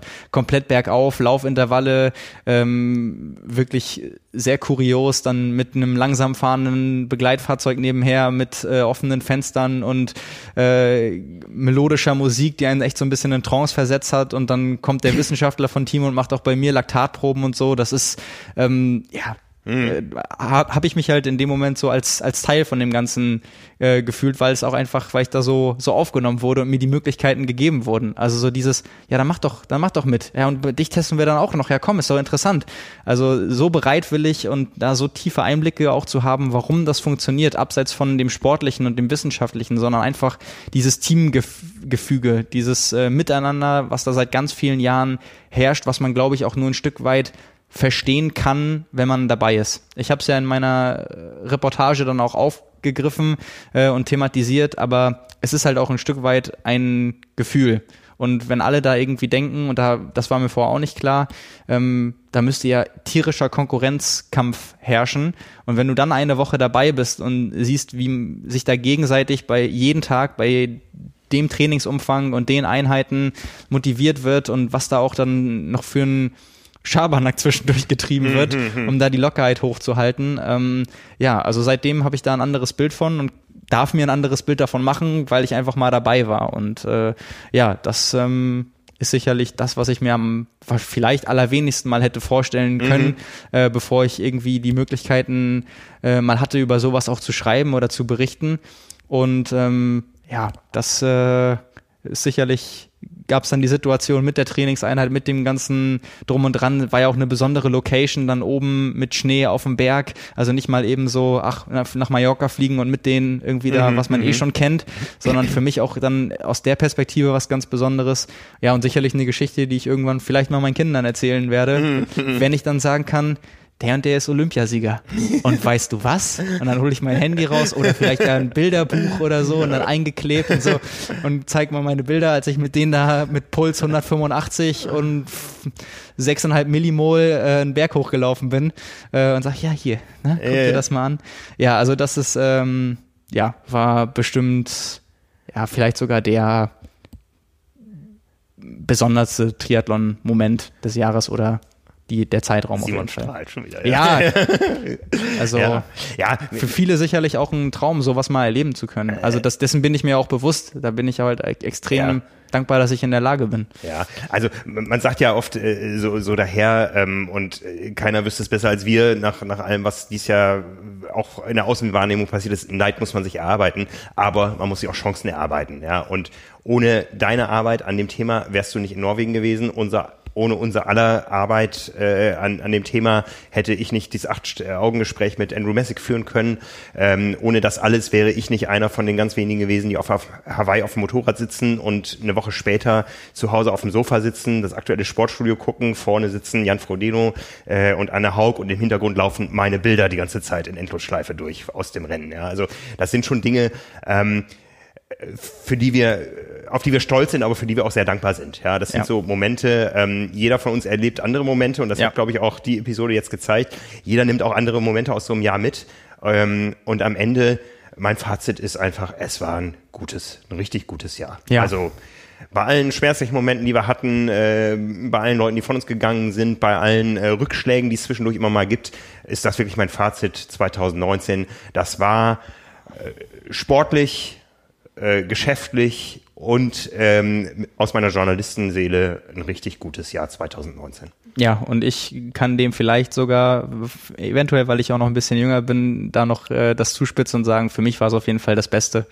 Also, was ich bisher hatte, beruflich, privat und sportlich. Ähm, ja, ich bin sehr, sehr dankbar für dieses Jahr und äh, ja, hoffe, dass es vielen, die jetzt zugehört haben, genauso geht. Ja, das hoffen wir. Ja, ähm, euch allen, diese Episode wird zwischen Weihnachten und Neujahr oder Silvester erscheinen, wünschen wir, dass die Festtage gut waren. Ihr wisst ja alle, man nimmt nicht zwischen Weihnachten und Silvester zu, sondern zwischen Silvester und Weihnachten.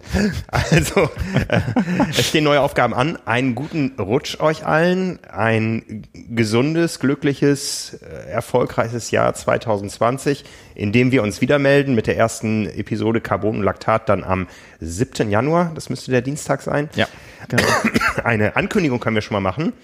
Simon und Frank wird es bald live geben.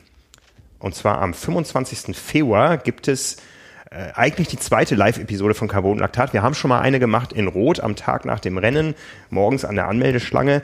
Aber am 25. Februar gibt es eine Live-Episode Carbon Laktat im Hamburger Triathlon-Fachgeschäft Trionic.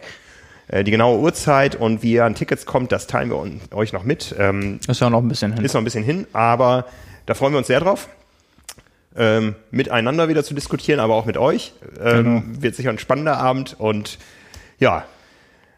Ja, darf, dafür überlegen wir uns noch was und ansonsten, wie gesagt, guten Rutsch. Vielen Dank für ein Jahr Unterstützung und äh, ja, wir hoffen sehr, dass wir genau da weitermachen können. Genau, auf 2020. Danke dir, Simon, nochmal. Danke, Frank. Ciao. Ciao.